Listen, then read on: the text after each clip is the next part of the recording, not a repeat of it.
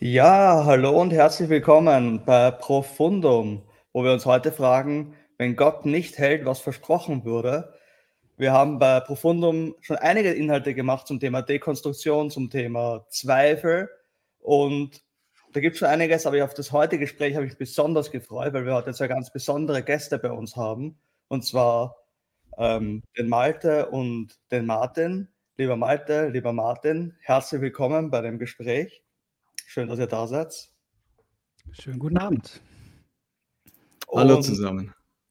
Schön, freue mich auf das Gespräch, freue mich auf den Austausch, habe schon eure Bücher gelesen, habe hab die Podcasts gehört, also ihr seid ja wirklich viel in dem Thema drinnen. Bevor ich euch jetzt vorstellen lasse, für die, die euch nicht kennen, vielleicht ganz, ganz kurz, also mein Name ist Gernot, ich leite Profundum und ich möchte die, die das jetzt als Podcast hören, einladen, ihr könnt ähm, eben bei Profundum Theologie uns anhören und würde ich einladen, auch das zu bewerten, den Podcast. Ich würde diejenigen, die das auf YouTube schauen, einladen, den Kanal zu abonnieren und den Kanal zu liken. Und die, die live zuschauen, die möchte ich vor allem ermutigen. Ihr könnt auch an diesem Gespräch teilnehmen, indem ihr Fragen stellt. Also, wenn ich das Gefühl habe, das passt gut ins Gespräch rein, was ihr zu sagen habt, dann ähm, schreibt uns einfach und wir wollen mit euch interagieren und wollen mit euch gemeinsam im Gespräch sein. Also, ich freue mich besonders auf dieses Gespräch, auf diesen Austausch und würde jetzt einfach anfangen mit dir, Martin. Ähm, Martin, du hast ja ein Buch geschrieben. Ich zeige es auch kurz her für die, die dich nicht kennen, wenn der Glaube nicht mehr passt. Ein Umzugshelfer. Und da schreibst du ja auch viel über das Thema ähm, Zweifel. Also, wenn das ein fairer Begriff ist, ich hoffe, ich beschreibe dich korrekt, dann bezeichnest du dich ja selbst als progressiver, postevangelikaler Theologe. Und wollte ich einfach fragen, ähm, Martin, wer bist du für die, die dich nicht kennen und wie kommst du dazu, dass du dich mit dem Thema Zweifel auseinandersetzt?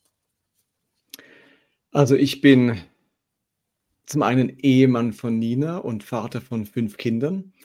Ich wohne aktuell in Lörrach, ganz in Süddeutschland an der Grenze zu Basel. Und ich habe hier in Basel auch Theologie studiert und habe 30 Jahre lang als Pastor gearbeitet, 25 Jahre in der Vineyard-Gemeinde in Basel und die letzten fünf Jahre in der Elia-Gemeinde in Erlangen und bin jetzt seit Sommer, seit August wieder hier in Lörrach zurück im Dreiländereck und habe mich selbstständig gemacht als, als Dozent, als Podcaster und als Autor. So viel mal zu mir als, als Person. Du mhm. fragst, wie komme ich zu dem Thema, dass ich mich mit Zweifel oder mit Glaubenskrisen auseinandersetze. Und ich glaube, durch meine 30-jährige Tätigkeit als Pastor habe ich einfach wahrgenommen, dass für ganz viele Christen ihr bisheriger Glaube nicht mehr passt. Die sagen mir in so vielen seelsorglichen Gesprächen und so weiter, auch weit über die Gemeinde hinaus, so wie ich vielleicht am Anfang geglaubt habe oder die letzten 10 oder 20 Jahre geglaubt habe, so kann ich nicht mehr glauben. Hm. Und ich möchte Menschen helfen, mit ihrem Glauben so weiterzukommen, ihren Glauben so umzugestalten oder weiterzuentwickeln, dass sie neue Leidenschaft und Begeisterung für Jesus, für das Reich Gottes und für die Bibel entwickeln können. Hm. Und gibt es irgendwie, also du hast als, als, als Pastor dich da ganz, ganz viel beschäftigt, also im, im Gespräch mit Leuten. Gibt es irgendwas, wo, wo für dich das Thema auch persönlich irgendwie präsent geworden ist? Oder wo du das Gefühl hast, das war so ein Knackpunkt? Also, oder ist das für dich so eine geradlinige Entwicklung als Pastor? Du sagst, man arbeitet seelsorglich mit Leuten, man hat mit Leuten zu tun, das ist einfach ein präsentes Thema? Oder gibt es irgendwie, wo du sagst, da hat sich die Kultur verändert, da hat sich bei dir was verändert, da hat sich ja. in den Gemeinden was verändert? Wo du sagst, da ist es besonders präsent geworden für dich, das Thema. Ja, ich glaube, das Thema hat mich so gepackt, weil die Wahrnehmung der Leute auch korrespondiert mit meiner eigenen Geschichte. Ich glaube, dass solche Entwicklungsschritte immer so an Bruchlinien im Leben entstehen, wo mhm. irgendwie eine Erfahrung dazukommt oder eben ein Zerbruch im Leben dazukommt, wo man reflektiert, wo man sagt, ich denke mal über mein ganzes Leben nach, was ist eigentlich bisher gelaufen, was trägt, was hält. Und an mhm. solchen Bruchlinien entstehen neue Fragestellungen. Und sowas auch bei mir, dass durch solche Brüche auf, Dinge auch aufgebrochen sind oder ich gemerkt habe, so kann ich das auch nicht mehr glauben. Jetzt bin ich in einer ganz anderen Situation. Und ähm, insofern eben konnte ich auch viel nachvollziehen, was Menschen dann so in der Gemeinde oder in ihrem eigenen Leben erlebt haben. Aber es hat natürlich ganz sicher auch mit meiner Biografie zu tun, dass ich so in dieses Thema eingestiegen bin. Mm, vielen Dank. Es würde wahrscheinlich jetzt zu lange gehen, wenn ich da meine ganzen Brüche erzählen würde. Ähm, aber es sind schon ordentliche Bruchlinien und, und Momente, traumatische Momente in meinem Leben oder dramatische vielmehr die so dazu mhm. geführt haben. Ja, und vielleicht kommen wir im, im Laufe des Gesprächs dann auch, vielleicht passt es ja dann an manchen, an manchen Punkten. Danke, Martin, auf jeden Fall. Ich freue mich schon auf, auf deinen Input. Malte, auf dich habe ich mich auch schon sehr gefreut. Du hast auch ein super spannendes Thema zu dem, zu dem Ganzen geschrieben, nämlich im Zweifel für Gott, wenn der Glaube, wenn wir, wie wir an Gott dranbleiben, wenn der Glaube nicht trägt. Ähm, und hast auch einen Podcast, wo du dich auch ganz viel mit Zweifel auseinandersetzt. Und für dich geht es ja ganz stark, wenn ich das jetzt vorwegnehmen darf, ja auch ganz stark um diese befreiende Botschaft der Reformation um Luther, wenn, wenn du über das Thema Zweifel redest und beschäftigst dich auch in deinem Podcast Tischgespräche mit dem. Auch an dich die Frage wie an den Martin, ähm, wer bist du überhaupt, für die, die jetzt nicht ähm, sich intensiv mit norddeutschen, lutherischen ähm, Pastoren auseinandersetzen? Und wie kommst du zu dem Thema, dass du ein Buch schreibst, ähm, im Zweifel für Gott? Ähm, genau, ich bin Gemeindepastor in Hamburg ähm, und habe eine Zeit lang, das ist ungefähr schon zehn Jahre her, in, in Kiel an der Universität äh, gearbeitet, meine Doktorarbeit geschrieben in der Zeit und das war so eine Zeit, wo ich intensiv auch äh, mit der SMD auch unterwegs war, ähm, auch so Vorträge gehalten habe und ähm, so die klassisch apologetischen, also wie gehen Glaube und, und, Wissenschaft zusammen und also die Themen, die man so vielleicht, wenn man in der christlichen Blase unterwegs ist, so als Klassiker kennt. Mhm. Um dann aber irgendwann auch zu merken, da poppen aber auch noch ganz andere Fragen auf. So, ähm, die mehr damit zu tun haben, wie funktioniert eigentlich mein praktisches Christsein und auch, ich glaube, in manchem auch analog zu dem, was Martin beschreibt, die Erfahrung, so, so, so wie ich das irgendwie gelernt habe in meiner Gemeinde, so klappt das gar nicht bei mir. Mhm. Ähm, und das war, das konnte ich persönlich auch nachvollziehen so. Ähm, und das ist sozusagen so meine, meine Suchbewegung gewesen. Und ähm, dann habe ich zu bestimmten Themen Vorträge äh, gemacht und aus diesen Vorträgen ist irgendwann ein Buch geworden. Ich dachte einfach, oh, ich schreibe einfach meine coolen Vorträge zusammen, mache ein Buch draus, um dann zu merken, so kann man kein Buch schreiben. Überhaupt nicht. Man muss auch mal ganz neu ansetzen. Und ähm, bei meinem Buch, das letzte, das letzte, was fertig geworden ist, ist der Titel. Ich, mhm. ich hätte es eigentlich am liebsten anders genannt. Ich hätte es lieber äh, genannt, irgendwie Glaube am Abgrund. Mhm. Ähm, fand das, aber der Verlag wollte irgendwas, was ein bisschen werbewirksamer ist und hat mich überzeugen lassen, dann, dass Titel eine Marketing-Sache ist. Und ähm, so kam am Ende dann im Zweifel für Gott, ähm, obwohl das Buch an sich eigentlich gar nicht so richtig das Thema Zweifel packt. Also es kreist so, glaube ich, so ein bisschen drumrum. Ähm, und ähm, ja, so ist so ein bisschen meine Geschichte mit dem Thema oder mein, mein, mein Weg zum Buch. Ja, du sagst, es, es, das Buch packt das Thema Zweifel nicht. Aber es ist Glaubensenttäuschung, oder? Oder, würdest, oder was, ist, was würdest du sagen, ist so das, das Kernthema? Ich habe ich hab schon das Gefühl gehabt beim Lesen, es geht schon so um Zweifel, aber du grenzt es dann halt ab zu diesen intellektuellen Zweifel ähm, der Apologetik, eben C.S. Lewis, Tim Keller nennst du da in deinem Buch. Ähm, aber du, du greifst schon eben dieses Glaubens, also als diese emotionalen Zweifel dann eher an, oder? Genau, also mehr so, wenn, wenn Sachen nicht ganz so klappen, wie sie mal ursprünglich hm. versprochen waren. So. Sehr gut. Ähm, ja, dann, dann starten wir rein, bevor wir jetzt zu lange geplänkelt haben. Ich könnte wahrscheinlich noch einiges fragen. Also ähm, gerade noch bei dir jetzt Buchtipps abgestaubt, Malte. Das war ganz hilfreich, falls ich auch mal ein Buch schreiben möchte.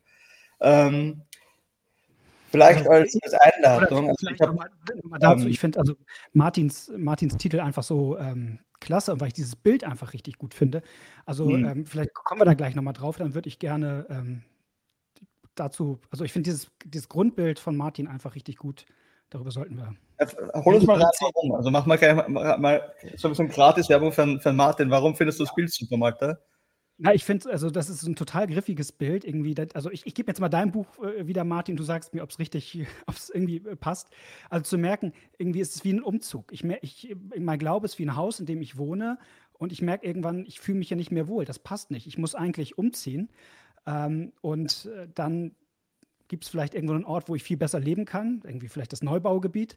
Und dann kommt der Umzugswagen und ich überlege mir, was nehme ich aus meinem alten Glaubenshaus mit, was tue ich in den Umzugswagen, was, was tue ich vielleicht auch in die Tonne, was brauche ich nicht mehr und was, ähm, was muss ich an meinem neuen Ort neu dazu kaufen. Das finde ich irgendwie ein super Bild äh, für den Umzug. Und ich würde, äh, also vielleicht so ein bisschen um, um unsere also mein Vergleich war so, ich kann das genau nachvollziehen, dass man aus diesen Evangelikalien, aus diesem Land umziehen will und rausziehen will.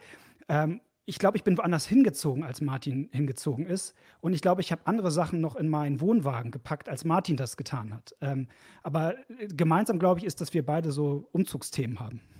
Hm. Also um mal so eine, so, so eine äh, Vogelperspektive so auf das Thema. Ich weiß nicht, wie, wie sehr wir uns in diesem, in diesem ähm, Rabbit ähm, Hole ver verlieren wollen, aber du hast ja auch ein, ein, ein, ein, ein Hausbild einmal in deinem, in deinem Buch drinnen, wo du nicht aus dem Haus ausziehst, sondern unterschiedliche Räume anschaust. Oder kommen wir vielleicht noch drauf zurück, aber spannend. Ja, ist genau das umreißt ja das Thema so ein bisschen, wie, wie, wenn es drückt im Glauben so ein bisschen.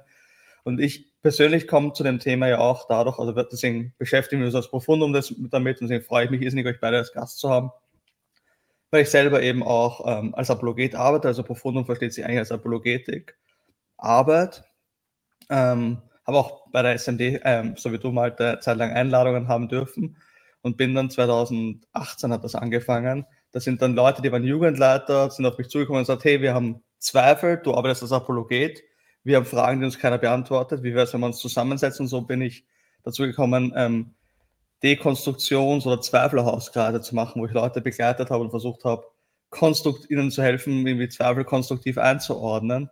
Ähm, das ist auch der Grund, warum ich jetzt ähm, meine Masterarbeit zum Thema Zweifel geschrieben habe. Also ich habe jetzt im Sommer mich intensiv mit Luther und mit Thomas von Aquin und mit deren Zugängen zu Zweifel beschäftigt. Und da war für mich ganz spannend, dass ähm, Thomas von Aquin Zweifel eigentlich sehr, sehr positiv bewertet. Also er sagt quasi, Zweifel ist wie eine Gelegenheit zu sagen, wenn es in diesem Umzugsbild zu bleiben, genau das zu tun, sagen, wenn das Haus zu klein wird, dann in, in ein größeres, passenderes, besseres Haus zu ziehen, weil diese, diese, dieses zu klein sein, diese Fragen, diese Zweifel sind eine Einladung, irgendwo tiefer zu gehen.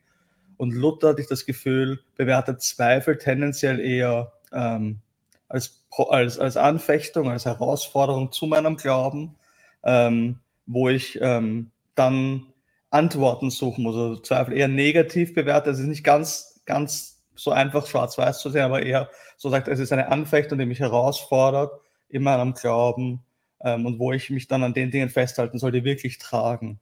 Jetzt meine Frage an, an dich, Martin. Wie würdest du Zweifel bewerten? Also wo würdest du Zweifel einordnen? Ist das was Gutes, was Schlechtes? Ähm, wie sollten wir mit Zweifel konstruktiv umgehen? Ist das eine Chance, eine Gefahr? An mich geht die Frage. Ja, ich sehe gerade, ich habe nicht an meinen Runsheet gehalten, aber an dich geht die Frage, ja. also ich empfinde, dass, dass man sich Zweifel irgendwie nicht aussuchen kann. Für mich ist hm. Zweifel die Reaktion auf etwas. Ich entscheide mich ja nicht, ach, jetzt will ich mal zweifeln. Zweifel widerfährt mir. Ich glaube, die meisten erleben es so, dass der Zweifel so langsam beginnt. Manchmal kommt auch mit Wucht, aber manchmal äh, schleicht er sich so an und wird immer deutlicher. Und ich finde es auch problematisch, Zweifel zu sehr, zu sehr zu systematisieren. Äh, Zweifel kann so unterschiedlich sein. Aber auch wenn Zweifel unangenehm ist, ist er doch zunächst mal irgendwie ein Symptom für etwas, das untersucht werden muss. Es hat ja Gründe, dass man zweifelt. Zweifel, das ist nicht griechisch Diakrino oder so, dass man sagt, das ist, hat was mit Trennung zu tun, da spaltet sich irgendwo etwas auf, da stimmt, ist und soll nicht überein oder was ich glaube und was ich lebe oder von was ich überzeugt bin und was ich jetzt aber an Erfahrungen sammle. Da, da trennt sich etwas und ich merke, ich kriege das nicht mehr richtig zusammen. Und mhm. Ich finde es auch ein bisschen problematisch, oder wie soll ich sagen, ich habe immer wieder erlebt, dass Zweifel ne so negativ beurteilt wurde, dass man den Rat bekommt, du darfst nicht zweifeln. Zweifel ist etwas Böses, das, mhm. das hat Gott nicht gern. Und ähm, ich finde auch, da, die Bibel ist da nicht eindeutig bei dem Thema. Also ich erlebe Thomas, der offensichtlich gerügt wird von Jesus für seinen Zweifel. Selig sind die, die nicht sehen und doch glauben und so weiter. Und Jakobus meint, dass, dass der Zweifler unbeständig ist in all seinen Wegen und, und seine Gebete nicht erhört werden. Aber andererseits erlebe ich, wie Jesus den Nathanael lobt und als wahrhaftiger Israelit bezeichnet, wegen, gerade wegen seiner Skepsis und seiner Zweifel. Also da ist, sehe ich auch eine ganz unterschiedliche Beurteilung vom Thema Zweifel innerhalb der Bibel. Insofern gibt es einen Zweifel, der vielleicht hilfreicher ist und einen Zweifel, der vielleicht destruktiver ist in unserem Leben. Wie, wie würdest du die unterscheiden? Also was ist ein destruktiver Zweifel, was ist ein hilfreicher Zweifel aus deiner Sicht? Wahrscheinlich geht es mehr um den Umgang damit, der die Sachen hilfreich oder destruktiv macht. Eben, ich suche mal den Zweifel ja nicht aus. Ich sage mhm. nicht, also ich will dann nur des, äh, konstruktiven Zweifel, gell? der andere soll sich dann bitte nicht melden. Also ich kann mir es nicht aussuchen. Die Frage ist, wie gehe ich mit dem Symptom Zweifel um, damit mhm. dieser Zweifel irgendeinen Beitrag leistet zu einer Weiterentwicklung und äh, eben nicht zu einer destruktiven ähm, Entwicklung in meinem Leben führt. Das hat wiederum ganz viel mit mir, mit meiner Persönlichkeit, mit meiner Sozialisation zu tun oder mit dem Umfeld, in dem der mhm. Zweifel konstruktiv aufgegriffen wird oder eben unter den Teppich gekehrt wird und dann kann er eben nur destruktiv in meinem Inneren weiter äh, sein Werk treiben, irgendwie faulen und, und, und dann kommt er eben nicht ans Licht. Malte, wie würdest du, wie würdest du Zweifel einordnen? Äh, ich würde auch erstmal sagen, Zweifel ist nicht gleich Zweifel. Mhm. Also hinter dem Wort kann einfach ganz, ganz viel Verschiedenes sich äh, verbergen. Und ähm, auch wenn Martin so ein bisschen zu Recht vor Systematisierung gewarnt hat, vielleicht mal eine, die mir so ein bisschen hilft. Ähm, es gibt sozusagen bei den Reformatoren Unterscheidungen, wenn es um Glauben geht, dass Glaube mehrere Ebenen hat. Mhm. Es hm. gibt sozusagen die Ebene Notitia, ich muss Kenntnis haben vom Glauben. Es gibt die mhm. Ebene Ascensus, ich, das ist so die Ebene, ich stimme dem, dem zu, dem Inhalt, also mich überzeugt das irgendwie. Und es gibt, und das ist das Wichtigste eigentlich, das Vertrauen, die Fiducia. Und das ist das eigentlich, worum es geht. Und man kann ja so mit dem Schema mal gucken, auf welcher Ebene kann eigentlich der Zweifel ansetzen. Und dann wird, glaube ich, auch so manches mit der unterschiedlichen, in Anführungsstrichen, Bewertung vielleicht deutlicher. Also auf der Ebene Ascensos Zustimmung ist das ja total sinnvoll, Dinge in Frage zu stellen. Also das, da hm. würde ich auch immer Mut machen, irgendwie überzeugt dich das, wenn es dich nicht überzeugt, äh, geh dem nach. Ähm, gut, dass du zweifelst. Also ich hatte letztens eine Erwachsenentaufe hier in der Gemeinde und die war immer so sehr kritisch und ich habe ihr eigentlich gesagt, ich wünsche mir das, dass du das nach deiner Taufe beibehältst, also mhm. die Fragen zu stellen. So. Und natürlich kann der Zweifel aber auch auf der Ebene ansetzen, Vertrauen. Mhm. Und, und, das ist eigentlich das, ähm, das, was wirklich manchmal Leute, äh, also meint Gott das wirklich gut mit mir? Hält mhm. Gott sein Versprechen? Und da würde ich es in Anführungsstrichen, ich finde dieses Bewerten immer ein bisschen schwierig, aber negativer sehen, weil wenn jemand Gott nicht mehr vertrauen kann, ist das nicht etwas, wo ich sage, hey, toll, dass das so ist, sondern das ist ja eigentlich was Tragisches. Also so wie mhm. irgendwie ein Bild hier, was Martin ja auch benutzt. Wenn Kinder mhm. ihren Eltern nicht vertrauen können, ist es ja auch nicht, wo ich sage, toll, dass du zweifelst, ob deine Eltern dich lieben. Das ist ja, also mhm. äh, also von da ist so die Ebene immer äh, die Frage. Und dennoch würde ich das vielleicht auch ein bisschen ähnlich sagen an der Stelle wie Martin, man sucht es sich ja nicht aus. Ne? Also es hilft ja mhm. auch nicht, es dann, selbst wenn es auf so einer, auf der Vertrauensebene kriselt, ähm, hilft es ja nicht, das zu moralisieren und zu sagen, naja, darfst mhm. du halt nicht. Also such dir, mach's doch bitte anders. Also das löst das Problem ja null. Äh, mhm. Genau. Aber genau, von, ja. das ist mir so ein bisschen wichtig in dieser Zweifelsdiskussion, also weil ich glaube, mein Gefühl ist, Früher wurde viel tabuisiert und so, Zweifel ist was Schlechtes. Und dann gab es so das Pendel in die andere Richtung. Mhm. Super, dass wir zweifeln. Und ich würde es immer so ein bisschen differenziert sehen, was meinen wir damit eigentlich? Und, mhm. ähm, und je nachdem, genau. Beide jetzt betont, dass ähm, das Zweifel nicht etwas ist, was man sich aussuchen kann, was außerhalb meiner, meiner Kontrolle liegt, zu einem gewissen Grad. Zu einem gewissen Grad. Ähm, also ich kann ja mal damit, damit überlegen, wie gehe ich damit um, ne? dass ich bestimmte also ähnlich wie wenn ich mir Sorgen mache, das kann ich auch nicht einfach verbieten, dass ich mir Sorgen mache, ja. aber ich, ich kann ja damit irgendwie so oder so umgehen, ja. Voll, voll, absolut. Es, absolut. Und ich habe es auch über das, du hast jetzt auch nochmal Malte über das Gottesbild geredet, das müssen wir ja auch noch unbedingt näher dann diskutieren. Wo ich jetzt vielleicht einhaken wollen würde, ist an dem Punkt, ähm, wenn Zweifel etwas ist, was wir uns nicht aussuchen können, wo wir quasi nur sagen, wie kann ich jetzt mit dem umgehen, dass ich jetzt zweifle, dass mir diese Fragen aufwerfen, dass ich dieses Gefühl habe, dass die Diskussion, eben, du jetzt auch diesen Pendelschwung erwähnt, Malte, geht jetzt auch ganz stark dazu, dass man, dass man dieses ganze Thema Dekonstruktion, Entkehrung so ein bisschen ein Trendthema ist, ein negatives Trendthema in, in Gemeinden. Ähm, wie würdet ihr das beurteilen dann in dem Ganzen? Würdet ihr sagen, also wenn das nicht etwas ist, was Leute nicht unter Kontrolle haben, aber doch etwas ist, was vielleicht jetzt mehr aufpoppt, liegt das daran, dass Zweifel eben enttabuisiert ist und Leute jetzt etwas nicht mehr unter den Teppich kehren, was eigentlich immer unter dem Teppich war und das ist etwas Positives? Oder würdet ihr sagen, ähm, hier passiert kulturell etwas, was, mit, was falsch läuft? Oder würdet ihr sagen, hier passiert in unserem Umgang mit Zweifel etwas, was nicht hilfreich ist? Wie würdet ihr dieses ganze Thema dann einordnen? Also ich glaube, immer für solche Entwicklungen gibt es immer ganz viele Puzzlestücke, warum das so ist. Und das, man sucht sich dann immer in Gesprächen eins raus, aber das ist dann immer nur ein Ausschnitt. Ähm, ich glaube, einfach ein Grund ist dafür, dass die die, die Mauern oder ähm, die, die Grenzen durchlässiger sind zwischen verschiedenen christlichen Milieus. Also mhm. äh, wenn ich früher sozusagen in meiner evangelikalen Gemeinde sozialisiert bin, habe ich manchmal auch nicht viel anderes mitgekriegt. Heute sozusagen gerade durchs Internet äh, sind, sind glaube ich, die, ähm, es ist einfach flexibler geworden und die Leute bewegen sich. Und das ist, glaube ich, nicht nur ein Trend in die eine Richtung. Also, das, also ich glaube, die, die Umzüge, die Umzugshäufigkeit, um mal Martins Bild mhm. äh, äh, zu bleiben, die, die hat einfach auch groß zugenommen. So, und genau, ich, ich würde aus bestimmten Gründen woanders hinziehen, wo Martin hinzieht, aber äh, genau, das. Das wird jetzt hier noch im Gespräch. genau, also. Ähm, zeigen. Ähm, Martin, ich finde es nicht, nicht, nicht, blöd oder dass Leute anfangen, Fragen zu stellen und zu sagen. Also ich habe ganz viel bei den, ähm, also ich mir in den letzten Jahren auch immer schon so in der, sag ich mal, Dekonstruktionsbubble äh, verschiedene Podcasts und Beiträge gelesen und bei ganz vielen auch gedacht, ich kann es total nachvollziehen, dass dich das stört und dass du da äh, aus dem Grund und den Schmerzpunkt, den kann ich gut, gut nachempfinden. Und ähm, wobei mir auch mal wichtig ist, es ist ja auch nur, also da ist ja auch jeder eigen und einzeln und ich finde, wenn man Martins Buch auch liest, ja manchmal noch mal anders als andere und so. Also das ist ja, finde ich, auch mal wichtig, ähm, sozusagen, dass man da nicht eine große Soße draus macht aus diesen, mhm. Also mir zumindest wichtig. Ja, und ich glaube, dass es heute so ein Thema geworden ist, hat ähnlich wie du sagst, Malte, auch damit zu tun, dass wir den Mut haben, Dinge zu enttabuisieren. Ich glaube, dass das Christentum über viele Jahrzehnte, Jahrhunderte auch vieles tabuisiert hat, wo man sagt, da reden wir nicht drüber und über was man nicht spricht, da hat man ganz oft den Eindruck, ich bin der Einzige, nur mir geht es so. Und wehe, ich drehe damit irgendwie ans, an die Öffentlichkeit. Dann bin ich sofort irgendwie ausgegrenzt oder mit mir stimmt etwas nicht. Ich kann ja, ich sollte da gar nicht drüber reden, denn das ist ja nur mein Problem. Nur ich empfinde so, nur mir geht es so. Und sobald halt auch in der Öffentlichkeit plötzlich Menschen sich äußern oder es gibt dann eben ein Buch dazu, es gibt einen Podcast dazu, es gibt vielleicht eine Sendung dazu oder irgendetwas, da merkt man, aha, ich bin ja gar nicht alleine, da gibt es ja andere, denen es, ganz so, denen es ganz ähnlich geht und plötzlich entsteht eben so eine gewisse ähm, Freiheit oder auch man bekommt den Mut, über diese Themen zu reden, auch über die eigene Glaubensbefindlichkeit zu sprechen. Und ich finde das eine sehr positive Entwicklung, ähm, dass Dinge enttabuisiert werden. Nur wenn man darüber spricht, ähm, können sich Dinge eben auch verändern. Und sonst gibt es dieses, wie nennt sich das, dieses äh, Ghost äh, Disappearing oder also dass Leute so heimlich, plötzlich sind sie weg.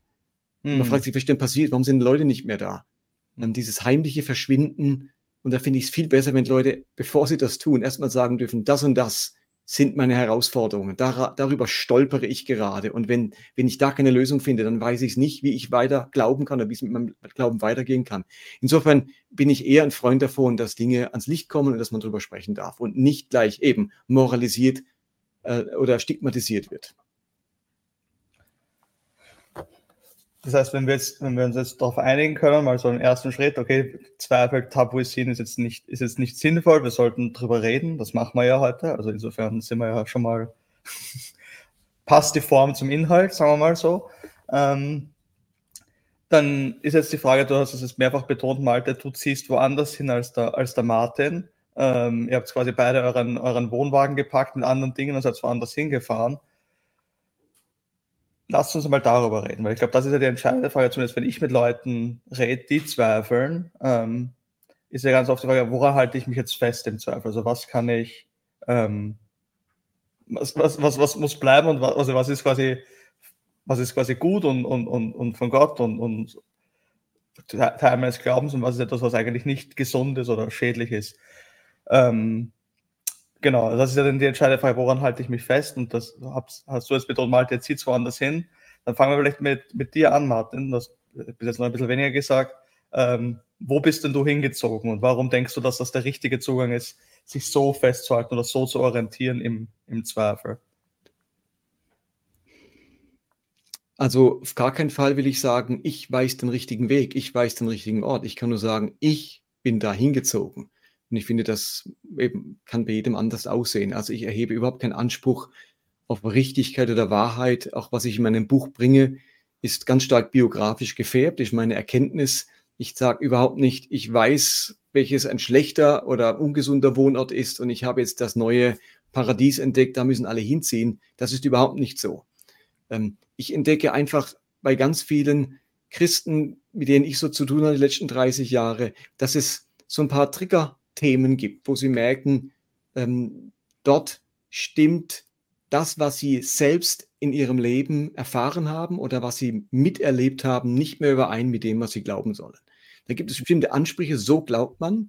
Diese, also viele dogmatische Aussagen, moralische Aussagen, wo man sagt, okay, so funktioniert ein Christ, so muss ein Christ leben. Und jetzt geschehen einem in seiner Biografie verschiedene Dinge und man merkt, Ja, aber so, wie, du es auch gesagt hast, Malte, so funktioniert es ja gar nicht. Der Glaube geht ja gar nicht so oder äh, das macht ja gar keinen Sinn oder das ist ja total ungesund oder verletzend oder da kommen ja Menschen unter die Rede oder das ist ja diskriminierend oder was auch immer. Man merkt, ich will so gar nicht glauben oder ich kann auch so nicht mehr glauben. Das Leben hat mich etwas anderes gelehrt und man kann das Leben nicht einfach so ändern. Das Leben hat jetzt so gespielt. Die Krankheit wurde nicht geheilt, obwohl gesagt wurde, Gott heilt oder die Ehe ist nicht zusammengeblieben, obwohl es hieß, ähm, Gott segnet euch.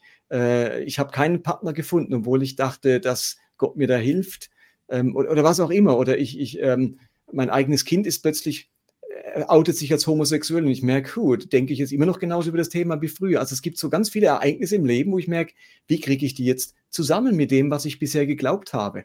Und manche sagen sich, egal, Augen zu und durch, ist mir egal, was ich erlebe, ich glaube einfach ganz stur weiter. Und das kann man eine Weile machen, aber ganz viele Menschen merken irgendwann, dass die Spannung, die innere Spannung ähm, nicht mehr erträglich ist und dass irgendetwas leidet. Entweder der Glaube flacht ab, wird total äh, oberflächlich oder man verliert jegliches Feuer oder man verbiegt sich dem Leben gegenüber. Man hat so ein Doppelleben. Es gibt einen in verschiedenen Versionen. Die Version in der Kirche und die Version, in der ich dann draußen irgendwo bin.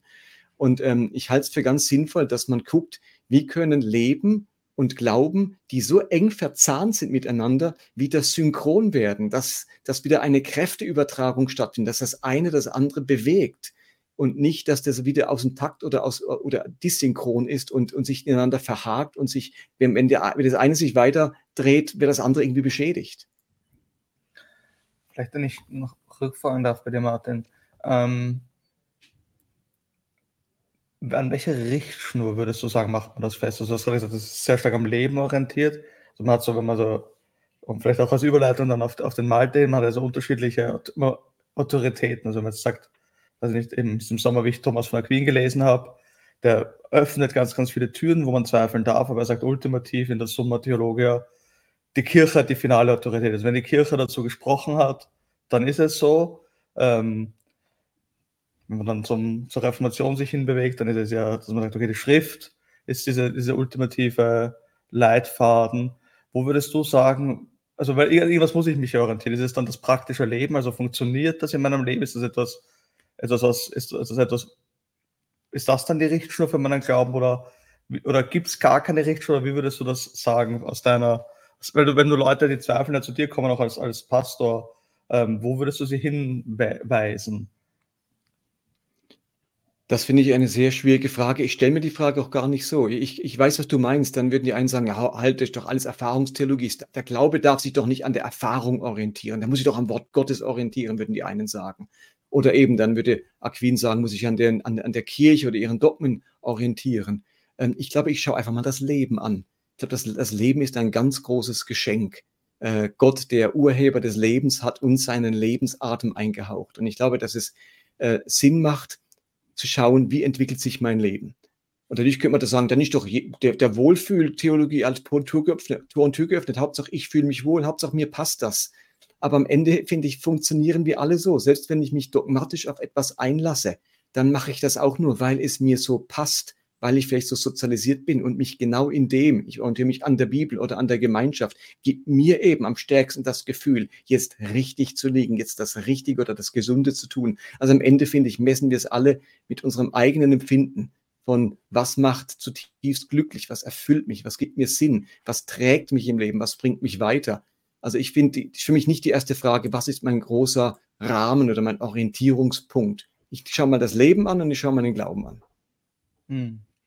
Malte, würdest du das auch so sehen? Würdest du, hast vorhin betont, du ziehst woanders hin. Ähm, wie, wie, funktioniert das, wie funktioniert das bei dir? Ich habe da in der letzten Zeit auch nochmal viel drüber nachgedacht und was ähm, mir wichtig wäre, was ich sozusagen in der reformatorischen Theologie, die mir irgendwie wichtig geworden ist, finde, ist sozusagen ein, eine Theologie, die mich in Spannung leben lässt.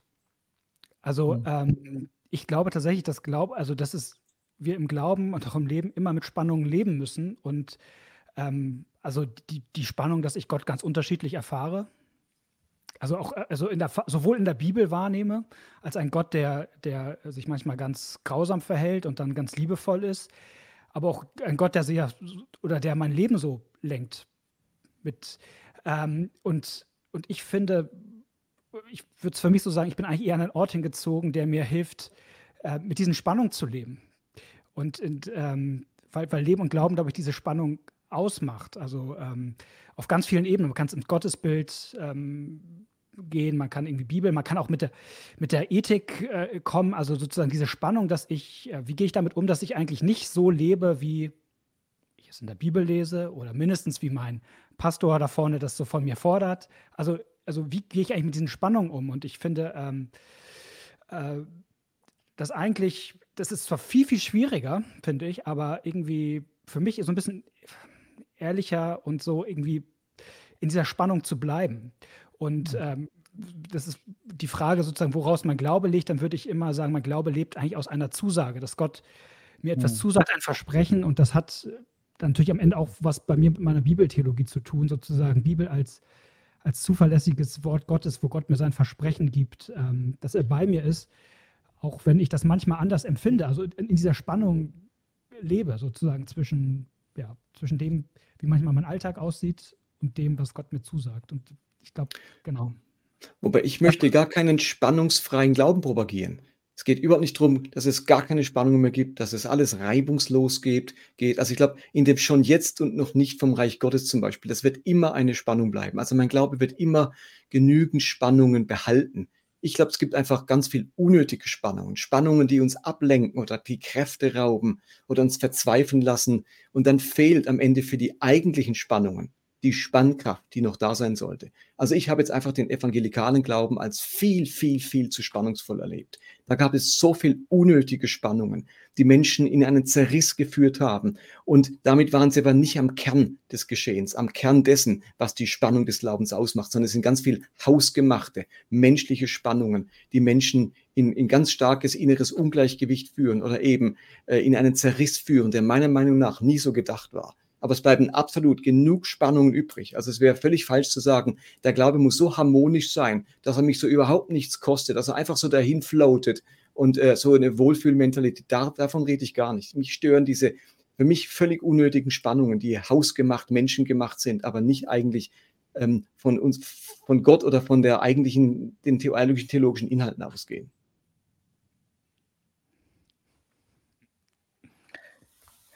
Malte, ähm, dank, danke dir, Martin. Malte, willst du noch irgendwas dazu zu sagen oder wo, wo haltest du dich dann fest? Also jetzt, ich glaube, wir alle würden dem Martin jetzt zustimmen, unnötige Spannungen sind natürlich sinnlos. Ähm, wir würden dem Martin auch recht geben, Wohlfühlglaube ist jetzt auch nicht das Ziel. Also wie, wie, wie ordne ich das, oder wie, wie unterscheide ich das? Was ist eine gute Spannung, was ist keine gute Spannung? Würdest du jetzt sagen, eben die, die Bibel ist zuverlässiges Versprechen oder Zusage Gottes, das ist da, wo ich mich festhalte oder woran würdest du dich orientieren? Ja, das, also das wäre am Ende immer das, was, was für mich der, also sozusagen mit, mit, mit dem Römerbrief, dass der Glaube aus der Predigt liegt, äh, kommt, sozusagen aus der, aus der Zusage. Ähm, das wiederum aus dem Wort Christi. Das wäre für mich so der Ankerpunkt. Hm. Gibt es eine ich, Frage? Ja, wir müssen jetzt sozusagen über konkrete Sachen, glaube ich, reden. Das, das ist dann immer, also so, im Abstrakten. Genau, da wollte ich gerade hin. Es gibt nämlich eine Frage, die genau das aufwirft. Ähm, und zwar die Frage, gibt es ein Beispiel für unnötige Spannungen? Also was wäre aus eurer Sicht eine unnötige Spannung ähm, und wie, wie löst sich die auf?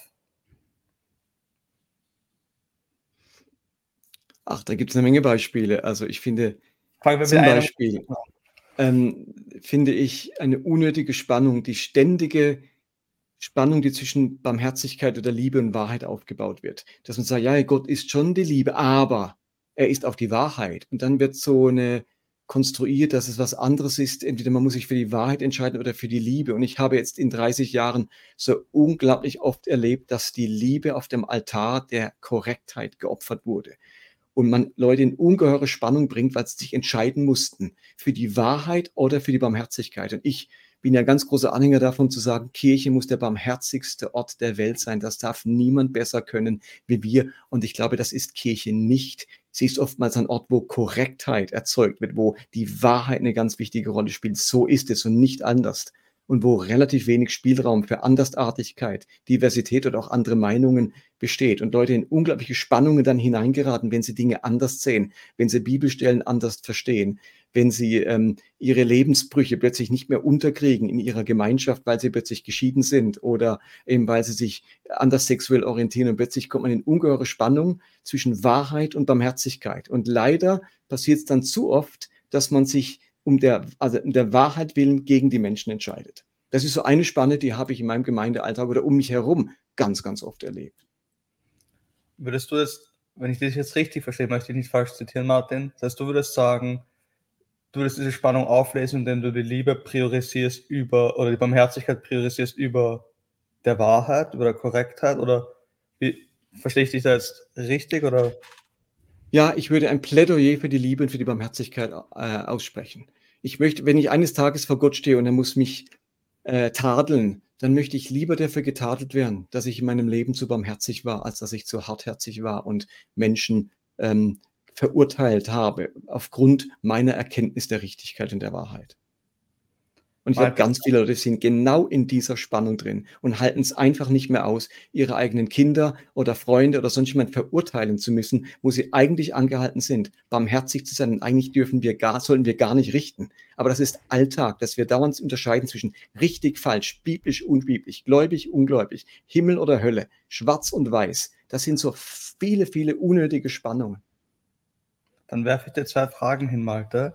Ähm, das eine ist, wie, wie, wie, siehst du das? Also würdest du dem, dem Martin da recht geben? Und das andere wäre dann, fang mal mit dem an und dann, dann stelle ich dir die zweite Frage danach. Okay.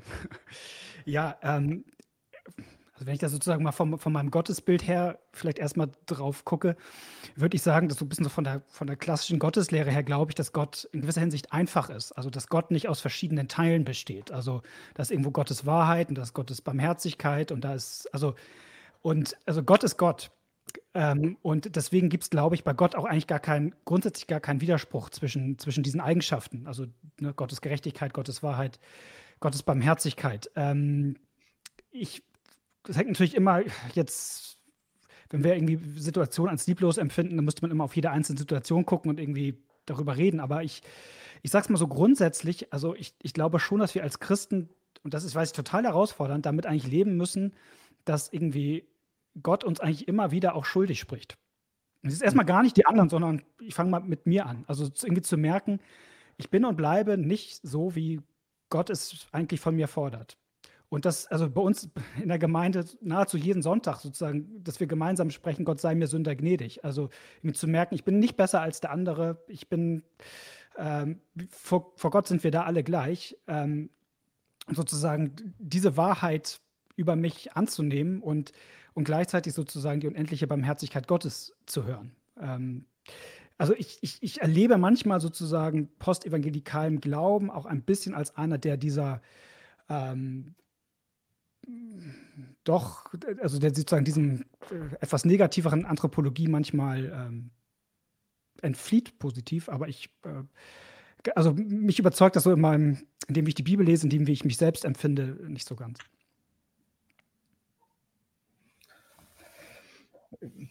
um kurz mich selbst einzubringen, was, würdest, du dem, würdest du dem recht geben? Ich habe jetzt bei dem, was der Martin gesagt hat, denken müssen an etwas, was ich im Sommer gelesen habe bei einem lutherischen Theologen, der da über, Luther, über Luthers Theologie schreibt. Äh, Martin Luther ist keiner von diesen modernen Liebestheologen, die quasi alles diesem Prinzip von Liebe unterordnen, ähm, sondern er sieht quasi diese Abgründe ähm, und das Elend der Welt und deswegen ähm, quasi ist für ihn Gott des Zorns und Gott der Liebe quasi für ihn kein, kein, kein Widerspruch, weil beides zu Gott und es ist, ähm, würdest, würdest, würdest du in die Richtung gehen, also sagen, eben zu sagen, der Mensch ist ein Sünder, der Mensch ähm, hat Abgründe in sich, ähm, würde das für dich quasi sagen, das ist ein Spannungsverhältnis, weshalb ich nicht einfach sagen kann, okay, lieb einfach und alles passt, oder wie, wie würdest du das dann? Gott ist Liebe und wir sollen deswegen lieben, ist es zu einfach dann für dich, oder? Nee, ich würde mich, also bin der Letzte, der jetzt irgendwie gegen Liebe wettern will. Also das ist, äh, das wäre. Nee, wir sind alle Liebe gut. Also, ähm, nee, aber ich, ich erlebe es, glaube ich, an der Stelle ein bisschen anders als Martin das erlebt. Hm. Also ich finde es überhaupt nicht einfach zu sagen, wir predigen den Gott der Liebe. Liebe ist das Anspruchsvollste, was man sich nur vorstellen kann. Und gleichzeitig ist für mich Gott, ist nicht Gott, also ja klar, Gott ist Gott, aber Gott ist die Liebe erstmal. Und als ähm, die Menschen zu Jesus kamen, auch der Pharisäer zu Jesus kam und sagt, in dem ungeheuren Wirrwarr der vielen Gebote und Ansprüche, 613 Gebote in der Tora, 1521 Sabbatgebote, die sehen so viele Gebote. Und dann wird Jesus gefragt, um was geht es eigentlich? Was ist denn das Wichtigste von allem? Was, ist, was kommt es wirklich an? Und da hätte mancher Rabbi zur Zeit Jesu ähm, vielleicht geantwortet, das kann man nicht sagen, alle sind wichtig. Und Jesus bringt es wirklich fertig zu sagen, okay, wenn du wissen willst, was das Allerwichtigste, was es am Ende wirklich geht, was alle Propheten und das ganze Gesetz eigentlich zusammenfasst, ist das Liebesgebot. Liebe deinen Nächsten wie dich selbst und liebe Gott mit allem, was du bist. Und Paulus kann es genauso sagen. Ähm, alle Gebote, da ist der Teil der zehn Gebote auf, und alle anderen Gebote sind zusammengefasst in einem Gebot. Äh, liebe deinen Nächsten wie dich selbst. Äh, und Augustinus konnte sagen, liebe und tue, was du willst. Womit er sagen wollte, wenn du wirklich liebst, und das ist ungeheuer anspruchsvoll, da brauchst du kein weiteres Gebot, weil alle Gebote am Ende nur eines ausdrücken wollen, dass Liebe sich verwirklicht. Und deswegen ist das für mich der absolute Maßstab. Also wenn du nach einem Maßstab fragst, da würde ich sagen, am Ende ist für mich all das göttlich und all das biblisch, was die Liebe fördert. Denn Gott ist die Liebe und außerhalb von Gott gibt es keine Liebe. Alle Liebe kommt von Gott, alle Liebe weist auf Gott hin. Das ist für mich das Allerwichtigste. Nicht einfach so Liebestheologie. Ja, dann macht man sich einfach. Diese Liebe ist ungeheuer anspruchsvoll. Gerade im Angesicht dessen, was du sagtest, meinte. Ich sehe ja auch die, die äh, Zerbrechlichkeit der Schöpfung, jetzt gerade wieder aktuell Krieg und weil die Menschen sind so ungeheuer abgrundtiefen, bösen, sündhaften fähig. Aber am Ende ist das, die Sünde immer auch das Scheitern an der Liebe. Und Sünde ist dann überwunden, wo sie eben zur Liebe, also wo Menschen zur Liebe kommen. Deswegen ist die Liebe das ungeheuer anspruchsvollste, ähm, was wir haben können oder machen können. Ja, es ist unmöglich. Ich würde also, ich, also als absoluter Maßstab. Also ich finde auch äh, Liebe, wenn man so sagt, das Doppelgebot der Liebe, damit ist, macht man sozusagen die, die komplexe Bibel einfach ganz einfach. Nee, also einfacher wird es dadurch nicht. Also finde ich genau. auch. Also es ist ähm, genau. Und man kann ja, also das finde ich auch eigentlich charmant, im Grunde jedes andere der Gebote eigentlich von der Liebe herleiten. Warum? Also Wir sind ja auch schon jetzt mitten in, in, ins, ins, also ihr habt ja schon vieles über, aus meiner Sicht, einen der ganz großen Kernfragen jetzt gesprochen, nämlich die Frage, können wir, wir Gott vertrauen im Endeffekt? Also das habt ihr jetzt beide angesprochen, wir sind jetzt auch schon beim Charakter Gottes ja gelandet, eben das Thema Liebe und, und wie handeln wir mit dem? Und ich habe das ja auch für mich irgendwie so, wenn ich mit Leuten rede, die zweifeln, dann ist das ja eigentlich, glaube ich, immer die Grundfrage, kann ich diesem Gott vertrauen? Kann ich diesem Gott trauen? Woher, woher weiß ich, dass ich diesem Gott trauen kann? Woher weiß ich, dass es dieser Gott gut mit mir meint. Und ähm, du hast jetzt eben dieses Gottes Liebe erwähnt, ähm, Martin, und du verwendest ja ganz, ganz viel Zeit eben für, für das und sagst dann eben, eben Gottes Liebe und sagst dann, Jesus ist der vollkommene Ausdruck ähm, des Wesen Gottes und schreibst dann, ähm, eben Gott ist keine Blut, auf Seite 106, Gott ist keine blutrünstige Gottheit, die Opfer braucht, um gnädig gestimmt zu werden. Gottes Gunst und Liebe muss nicht durch blutige Opfer motiviert werden, denn Gott ist Liebe. Ähm, würdest du sagen, wenn jetzt jemand sagt, ich, woher weiß ich, dass Gott mich liebt, woher weiß ich, dass Gott ähm, es gut mit mir meint, das ist die Antwort, also eben, ähm, verstehe ich dich da richtig, dass, dass du sagst, okay, die Grunddefinition von Gott ist Gottes Liebe und deswegen weiß ich, dass Gott gut mit mir meint. Ähm, und vielleicht eine Follow-up-Frage und dann beende ich meine lange, meine lange Einleitung in diese Frage. Ähm, du grenzt ja dann noch, weil du sagst eben, das sehe ich besonders in Jesus Christus. Dann gehen wir schon ein bisschen in die Hermeneutik, dich dann auch immer wieder ab und sagst, okay, gewisse Gottesbilder, die da nicht hineinpassen, eben der Zorn Gottes im Alten Testament oder die Eifersucht Gottes im Alten Testament, die grenzt du ab und sagst, okay, das sind gewisse antike Gottesvorstellungen, die aber quasi da diesem, diesem liebevollen Bild Gottes, das wir in Christus sehen, untergeordnet werden müssen.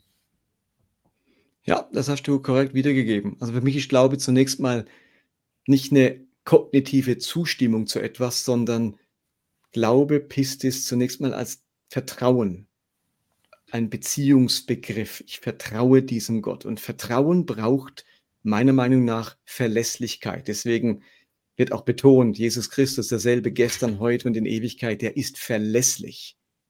Und die Frage ist, wie verlässlich ist Gott? Natürlich ist Gott total verlässlich, aber ich glaube, dass uns in der Bibel unterschiedliche Gottesbilder begegnen und dass sich das Gottesbild in der Bibel entwickelt. Und damit, das ist so gewollt, das ist inspiriert. Für mich ist die, die Bibel das inspirierte Wort Gottes, aber es ist eben inspiriert, dass wir mitbekommen, wie sich das Gottesbild entwickelt. Und man muss sich klar machen, die Jahwe-Religion beginnt mit Abraham.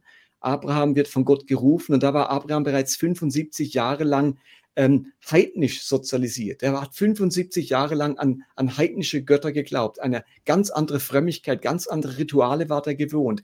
Zur damaligen Zeit gab es da gar keine Atheisten. Da war jeder Mensch tief religiös. Stellt euch doch mal vor, ihr werdet 75 Jahre lang katholisch, evangelikal, muslimisch geprägt. Und dann ruft euch ein Gott, der vollkommen anders ist als die heidnischen Gottheiten. Das ändert sich doch nicht über Nacht. Der wacht doch nicht morgens auf, der Abraham, und hat alles hinter sich gelassen, was er je geglaubt hat und hat völlig alles verstanden. Sondern jetzt wird die Geschichte erzählt, wie sich dieser Abraham und danach seine Nachkommen diesem Gott immer mehr nähern, wie er sich ihnen immer mehr offenbart, wie sich da auch noch manche antike Gottesvorstellung mischt mit der wahren Offenbarung Jahwes. Und deswegen haben wir sehr unterschiedliche Darstellungen Gottes, sehr anthropomorphe Gottesvorstellungen. Dann blitzt mal wieder der Gott durch, der uns vertraut ist aus dem Neuen Testament. Und ich würde sagen, ja, in Jesus Christus vereindeutigt sich Gott endgültig. Gott, Jesus ist die endgültige Offenbarung Gottes, die verlässliche Offenbarung Gottes. Wer mich sieht, der sieht den Vater. Wir brauchen nicht mehr sehen als Jesus Christus. Und deswegen auch der, die Stelle im Hebräerbrief, dass Jesus das vollkommene Abbild von Gottes Charakter ist. Jesus ist der Charakter Gottes. Ähm, die Engländer sagen, God looks like Jesus. Ähm, Gott ist nie anders, als er sich in Jesus Christus geoffenbart hat. Er war nie anders, er ist nie anders, aber Menschen haben ihn in der Antike auch anders wahrgenommen. Da hat sich noch manches vermischt. Und jetzt haben wir den verlässlichen Gott, dem ich zutiefst vertrauen kann, weil er sich in Christus, in der Inkarnation, in der Menschwerdung für uns äh, geoffenbart hat. Also das ist das Beste. Er wird Mensch, damit wir mit unseren menschlichen Kategorien, unserer menschlichen Vorstellungskraft Gott überhaupt wahrnehmen können. Ähm, natürlich ich, ich, ist das Menschliche natürlich auch eine Einschränkung, aber wer Christus sieht, der hat Gott gesehen. Insofern habe ich ein tiefes Vertrauen in diesen Gott, der sich in Christus geoffenbart hat. Ähm, ich würde gar kein also ich würde bei dem einen Grundsatz sofort zustimmen, dass sich sozusagen in Christus Gott voll zeigt. Und wenn wir Christus sehen, schauen wir auf Gott. Ähm, ich glaube nur, dass man das Problem damit nicht los wird. Also das Problem, dass man sozusagen Gott einem in der Bibel auch unterschiedlich begegnet, weil Jesus ja auch sehr ambivalente Seiten hat. Also ich finde das immer ganz interessant, wenn man mit Leuten aus der Gemeinde mal kontinuierlich Bibel liest, auch Neues Testament, die Geschichten, und es einfach viele Geschichten auch bei Jesus gibt, wo man denkt, uch, ähm, also Jesus, der sozusagen keiner in der Bibel redet mehr davon, dass man in der Hölle verloren geht als Jesus. Jesus hat, ist manchmal unglaublich abweisend gegenüber Menschen. Ähm, also ich würde es mal sogar so sagen, der, die Ambivalenz Gottes, die, die ich im Alten Testament lese, die nämlich genauso bei Jesus Christus und im Neuen Testament war. Also ich sehe da sozusagen keine, sozusagen den, den, den ambivalenten Gott des Alten Testaments und das, was sich dann in Jesus Christus zeigt, sondern ich glaube, das, das Grundthema ähm, lese ich sozusagen sowohl im Alten als auch im Neuen Testament. Und das Grundthema ähm, lese ich in meinem Leben, dass Gott ähm, äh, auch derjenige ist, der mein Leben in Trümmer bringen kann und der mich aufrichtet. Ähm, von daher würde ich das äh, äh genau, glaube ich, dass das sozusagen, also für mich keine, ist das keine ganz überzeugende Lösung, ist sozusagen ähm, an Jesus Christus aufzulösen, sondern ich glaube, diese Spannung ähm, äh, bleibt auch bei Jesus Christus da. Und, ähm, und was ich auch noch, glaube ich, das aber eine andere Spur ein bisschen anders sehen würde. Ähm, ich, mich überzeugt das nicht ganz sozusagen, manches sozusagen da nur als menschliche Erfahrung abzutun, ist ein bisschen falscher Begriff, glaube ich, den würdest du nicht benutzen, weil du, glaube ich, auch sagst, das hat ja auch seine Funktion und Relevanz gehabt. Also, ähm, genau. Ähm, sondern ich würde sagen, auch daran zeigt sich eigentlich auch Wesen Gottes, auch wenn wir es ähm, uns sehr verstörend und unzugänglich ist. Und ich würde sagen, dieses verstörende Moment bleibt eben auch bei Jesus. Das würde ich so nicht sehen. Also ich sehe in Jesus, ich komme immer wieder die gleichen Stellen, die Tempelreinigung und so ein paar andere Geschichten, wo man dann an Jesus äh, etwas von diesem vielleicht sich abwendenden oder, oder drohenden oder so wahrnimmt. Ich, ich lese diese Texte tatsächlich anders ähm, und Anna? sehe sie auch nicht mit der Brille des 21. Jahrhunderts. Also ich finde, wir haben so eine Vorstellung, ähm, den, den Gentleman gibt es erst seit dem 18. Jahrhundert. Also wir haben so eine Vorstellung von Nettigkeit, von Freundlichkeit. Ich meine, Jesus bewegt sich in der Welt vor 2000 Jahren, die einfach rauer war. Das war eine ganz raue Welt, ganz anders wie das 20. Jahrhundert, auch die letzten Jahrhunderte, wo der Mensch äh, zivilisierter wurde. Wir haben eine raue Welt, wo der, wo der Tod und die Todesstrafe und, und äh, Kreuzigungen und Enthauptungen alles an der Tagesordnung war. Wenn jetzt Jesus ein Stück weit auch Kind dieser Zeit ist und etwas von dieser Rauheit an den Tag legt, haben wir schon den Eindruck, oh, Jesus ist ja unfreundlich, der ist aber doch irgendwie äh, so ein bisschen alttestamentlich zornig unterwegs. Das, das sehe ich nicht so. Ich sehe da unglaublich viel Zuwendung, vor allem für die, die diese Zuwendung nötig haben, für die Armen, die Ausgegrenzten, ähm, die Gedemütigten und so weiter. Und wenn Jesus ähm, sich scharf äußert, dann ist er meistens denen, die so selbstgerecht daherkommen, also die eher die Unterdrücker sind. Aber seine Zuwendung zu den Armen und die, die eben Barmherzigkeit nötig haben, das ist bei Jesus also durchgängig da. Dann wäre für mich sozusagen die hermeneutische Frage, woran unterscheide ich, wo Jesus sozusagen das Wesen Gottes wiedergibt und wo er Kind seiner Zeit ist und einfach rauer ist, aber das ähm, ist dann vielleicht für uns nicht so aktuell. Also Nein, ich sage nicht, der ist, die, die Dinge nehme ich nicht ernst. Der, der sagt, der spiegelt immer das Wesen Gottes wider. Aber uns stößt manche Verhaltensweise auf und wir deuten sie als unfreundlich oder abweisend. Nicht zu sagen, das ist gar nicht abweisend. Das ist so, wie man damals gesprochen hat. Also es wäre ja. nur aus der heutigen Perspektive hat man den Eindruck, das ist aber unfreundlich. Das ist aber zornig mhm. hier.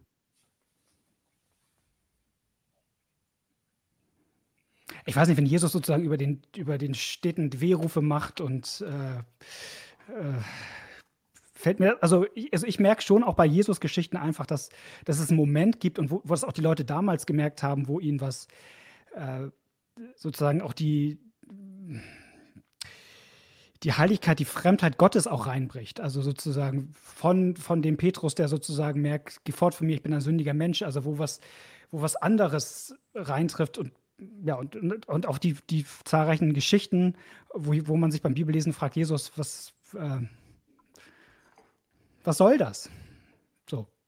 Also der eine Frau sagt, ne, ich bin nicht gekommen für die, der eine Frau als Hund beschimpft. Ähm, so. Warum machst du das, Jesus? Ja. Also. Also was ja. ich deinen Einwand gegenüber dem Martin wäre zu sagen, sind wir wieder beim, beim, beim, oberen Thema. Der Martin löst zu stark aus seiner Sicht dieses Spannungsverhältnis auf. Ja. Und will, was ich sagen, ähm, hier ist mein hermeneutisches Prinzip, Gottes Liebe und die Dinge, die, die quasi da hineinpassen bei Jesus, die nehme ich. Die Dinge, die nicht hineinpassen bei Jesus, die blende ich aus. Ähm, und dann stülpe ich das noch, noch aufs Alte Testament über. Ähm, Martin, du willst auch nicht sagen, aber. Ich wollte sagen, deswegen würde ich das jetzt, wollte das jetzt okay haben, dass ich das, deine Kritik richtig erfasst habe. Martin, wie würdest du, auf, also, weil das ist natürlich schon so, also wenn ich dir jetzt zuhöre, du redest von, da ist Raum für Diversität, da ist Raum für Toleranz, da ist Raum für Entfaltung. Ähm, also quasi, da ist ja die Gefahr da, dass deine ultimative Hermeneutik dann geprägt ist von einem, sage ich einmal, postmodernen Westeuropäer des 21. Jahrhunderts sagt, diese Teile über Jesus, die gefallen mir sonderlich gut.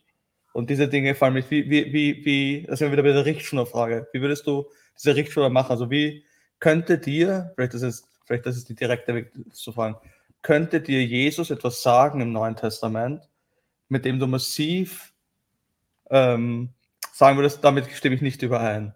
Und wenn du sowas findest, wie gehst du damit so etwas um? Also vielleicht um ein, um ein Beispiel zu nennen. Ich habe gestern zufällig, ist ja die neue Folge beim, beim Malte rausgekommen zum Thema, soll ich meine, also die Bibel sagt doch, ich soll meine Kinder schlagen. Ähm, da hat er genau mit diesem Thema auch gerungen gehabt. Das fand ich sehr passend, dass es für heute ähm, gestern noch vorhören konnte. Wie würdest du genau mit solchen, also das haben wir jetzt im Neuen Testament bei Jesus natürlich nicht, diese konkrete Stelle, aber wie würdest du mit so Stellen umgehen, wo du sagst, das widerspricht mir in meinem soziokulturellen Kontext im 21. Jahrhundert vollkommen, aber es ist trotzdem so, wie gehst du mit so einer Stelle um oder gibt es solche Stellen dann nicht? Oder wie, wie würdest du das einordnen? Also natürlich lese ich Jesus auch ganz stark gegen mich. Also vieles von dem, was Jesus sagt, passt mir überhaupt nicht. Aber es ist trotzdem ein Ausdruck seiner Liebe. Also wenn er in seinen, in der Bergpredigt an anderen Stellen davon redet, wie wir leben sollen, dann merke ich, ja, so lebe ich nicht. Also nicht so, dass, wenn ich sage, Jesus ist der absolute Ausdruck der Liebe Gottes, dann heißt es ja nicht, und jetzt ist alles geritzt damit, das habe ich nicht, jetzt kann ich die Hände in den Schoß legen, ich habe nichts mehr zu tun. Ich bin ja ganz weit entfernt von dem, was Jesus äh, über Liebe sagt und wie er die Liebe lebt. Aber für mich ist tatsächlich, also ich sehe überhaupt nicht die Fortsetzung des im Alten Testament dargestellten Wesens Gottes, äh, dieses spannungsvolle äh, in Jesus wieder. Überhaupt nicht. Also für mich war das ein, ich schreibe es auch in meinem Buch, da las ich am selben Tag 5. Mose, Segen und Fluch, äh, wo Gott sagt, so wie ich Freude hatte, euch zu segnen, so habe ich Freude an eurem Verderben, und eurem Schmerz, an eurem Untergang. Die gleichen hebräischen Worte, Freude am Schmerz und am Leid anderer, das nennt man in der Fachsprache Sadismus. Da lese ich diese Stelle und denke, boah, das ist echt brutal. Ein, ein Gott, der sich freut am, am, am Leid der Menschen. Und äh, etwas konsoniert schlage ich um, lese meine neutestamentliche Stelle, wo diese Sünderin, also jemand, die genau das tut, was da in 5. Mose an Sünden beschrieben wird und über die deswegen, äh, über die da deswegen die Strafe gekommen ist, äh, diese Frau kommt jetzt zu Jesus äh, und weint, trocknet, äh, benetzt seine Haare, macht seine, Haare, seine Beine nass und, und, trocknet die mit ihren Haaren und so weiter und wird dann natürlich von dem Pharisäer Simon äh, verachtet und so weiter. Und dann ergreift Jesus Partei für die, sagt, ihre Liebe ist vorbildlich und würdigt diese Frau und, und hebt sie auf aus dem Staub. Das sind so unterschiedliche ähm, Bilder, die da von Gott gemalt werden. Und da sage ich mir, Gott kann nicht beides sein. Ein, ein Vater, wo, wo man nicht, ein, ein, oder stellt euch vor, ein Vater wäre so unberechenbar, dass man nie weiß, auf welche Version des Vaters man gerade stößt. Ich bringe in meinem Buch das Beispiel von einem Kind, das nach Hause kommt, eine schlechte Note in der Mathearbeit hat und der Vater regt sich tierisch auf, bekommt einen Zahnausbruch, schlägt, das Kind, schickt es aufs Zimmer, gibt ihm Hausarrest und sagt, es wieder nie mehr erleben. Das Kind ist total verängstigt äh, wegen der schlechten Note. Sechs Wochen später kommt dasselbe Kind wieder mit der schlechten Note in Mathe nach Hause und der Vater sagt, Kind, kein Problem, ist doch nicht schlimm, mach dir keine Sorgen, ich bin für dich da, wir lernen zusammen, geht alles gut. Ähm, kann der Vater ja so machen. Aber was das Kind ab dann nicht mehr kann, ist dem Vater vertrauen, weil es nicht weiß, welcher Version des Vaters er begegnen wird. Ganz besonders erlebt man das in, ähm, in Alkoholikerfamilien, wo eben Kinder dann traumatisiert werden durch solche Unterschiedlichkeit. Und ich sage mir, nein, ähm, diese Eindeutigkeit Gottes, die Vertrauenswürdigkeit Gottes, die ist durch Jesus Christus gegeben. Bevor du, bevor du darauf antwortest, ähm, um das zu, zu unterstützen, was da Martin sagt. Die Frage kommt auch im, im Chat von Thorsten Weber, wenn Jesus so ambivalent ist und ich nicht weiß, wie er mit mir umgeht, wie kann ich ihm dann vertrauen? Also das ist ja gerade der, der Einwand dann zu sagen vom, vom Martin, okay, wenn ich diese ambivalenten Bilder habe dieses Spannungsverhältnis habe, ähm, woher weiß ich dann, wie ich mit, mit Gott dran bin? Ähm, Malte, wenn das so ambivalent ist, also wenn du sagst, ich möchte dieses Spannungsverhältnis aus der Martin vielleicht auflöst, nicht auflösen. Ähm, woher weißt du dann, dass Gott kein Sadist ist oder dass, dass Gott es gut mit dir meint oder dass Gott also, nicht gerade zornig über dich ist? Wie, wie, wie gehst du mit dem um, Malte? Ich würde erstmal sagen, dass ich das das beste Argument von Martin von allen finde. Also hm. ähm, ich würde das erstmal stark machen, weil gerade sozusagen die, das, das Argument sehr gut finde, sozusagen, dass Vertrauen aus Verlässlichkeit erwächst. Ähm, und das ist für mich ein Geheimnis, warum Gott das tut, was er tut, dass er mir ein Versprechen gibt, eine Zusage, mir seine Liebe erklärt und dann gleichzeitig das in Frage stellt. Also das ist etwas, was ich im Alten Testament durchgängig als so ein als Motiv sehe. Ähm, der Theologe Stephen Paulson hat das mal genannt, The Attack on the Promise. Ich fand das ein ganz sprechendes Bild. Also er erzählt das am Beispiel von Abraham, der diese wunderbare Zusage Gottes hat, ähm, ich will dich segnen und du sollst ein Segen sein. Und wenn man guckt, wie diese Geschichte weitergeht, da steht immer in keiner Kinderbibel, das nächste, was passiert ist, dass eine große Hungersnot reinbricht.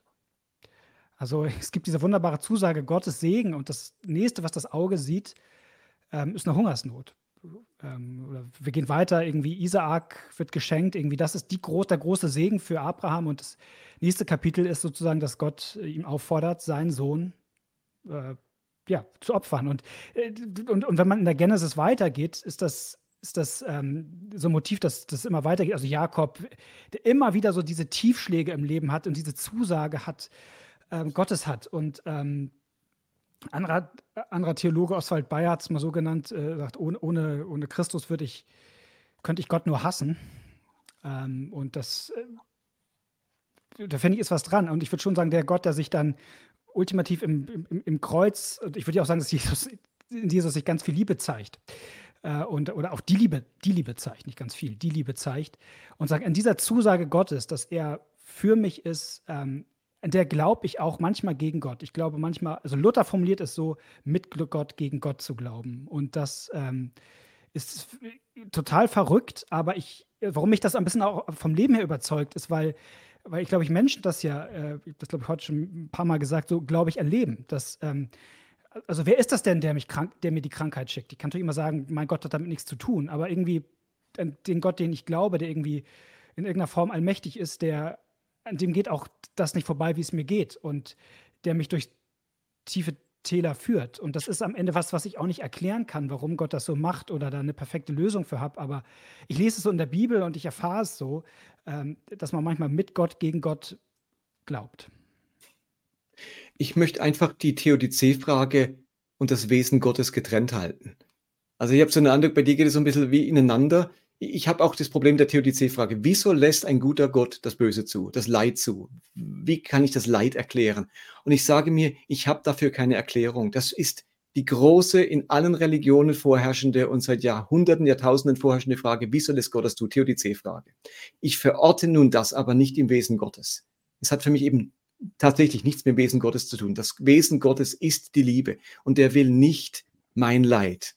Und von dem kommt das auch nicht, würde ich sagen. Das ist, ich kann es nicht erklären, woher es kommt. Ja, das ist für mich ein großes Geheimnis. Aber ich tue es nicht lösen, indem ich es ins Wesen Gottes verorte, ähm, sondern dann sehe ich in Jesus viel mehr oder in Gott den, der mitleidet, der die Tiefen auch kennt und der mit mir weint und der mit mir trauert und der mit seiner Menschheit leidet und der eben auch deswegen Erlösung schafft und das schon jetzt vom Reich Gottes anbrechen lässt, äh, damit er uns da entgegenkommt. Aber ich hüte mich davor, die, diese Leiterfahrung oder das, das Brüchige des Lebens ähm, in Gott zu verordnen, in seinem Wesen. Ich behalte es beim Leben. Das ist das Leben. Es ist einfach das Leben. Äh, und da ist Gott mein Zufluchtsort und nicht ein Stück weit der, wo ich dann das auch nochmal antreffe, diese Ambivalenz. Die Ambivalenz ist das Leben. Aber Gott ist für mich nicht ambivalent. Er ist eindeutig in Christus auf meiner Seite, die Liebe, der Mitleidende und so weiter Gott.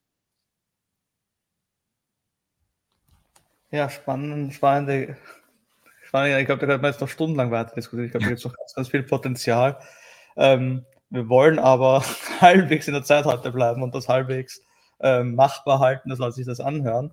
Ähm, deswegen, also ich glaube, da gibt es auch viel zum Weiterdiskutieren. Ich glaube auch, ich möchte auch Leute ermutigen, da jetzt noch zu, zu kommentieren und ähm, ähm, dazu zu schreiben. Ähm, und vielleicht gibt es ja dann ein Follow-up zu dem. Ich würde gerne ein, ein, Thema, was jetzt auch schon aufgekommen ist, ist ja so ein bisschen, was ist der Kern eigentlich des Glaubens, worum, worum geht es im Endeffekt beim Christentum? Und da, wenn ich das kurz ein bisschen vorlesen darf aus dem Buch von, von Martin, machst du ja, Martin, so ein bisschen eine, eine Umordnung. Also du forderst ja auf, dann zu sagen, okay, im Christentum ging es ganz viel um Dogmen, um Lehre, also wieder das, dieses Barmherzigkeit-Wahrheit-Thema bei dir, wo du sagst, da ist ganz viel um Wahrheit auch gegangen. Und du sagst dann, ähm, und da geht es dann auch ein bisschen um, worum geht es denn in der Bibel, was offen, wird in der Bibel offenbart.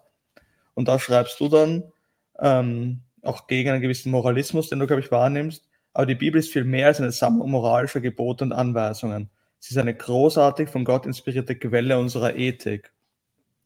Ein Buch, das uns konkret dabei helfen kann, wie wir entscheiden und handeln sollen.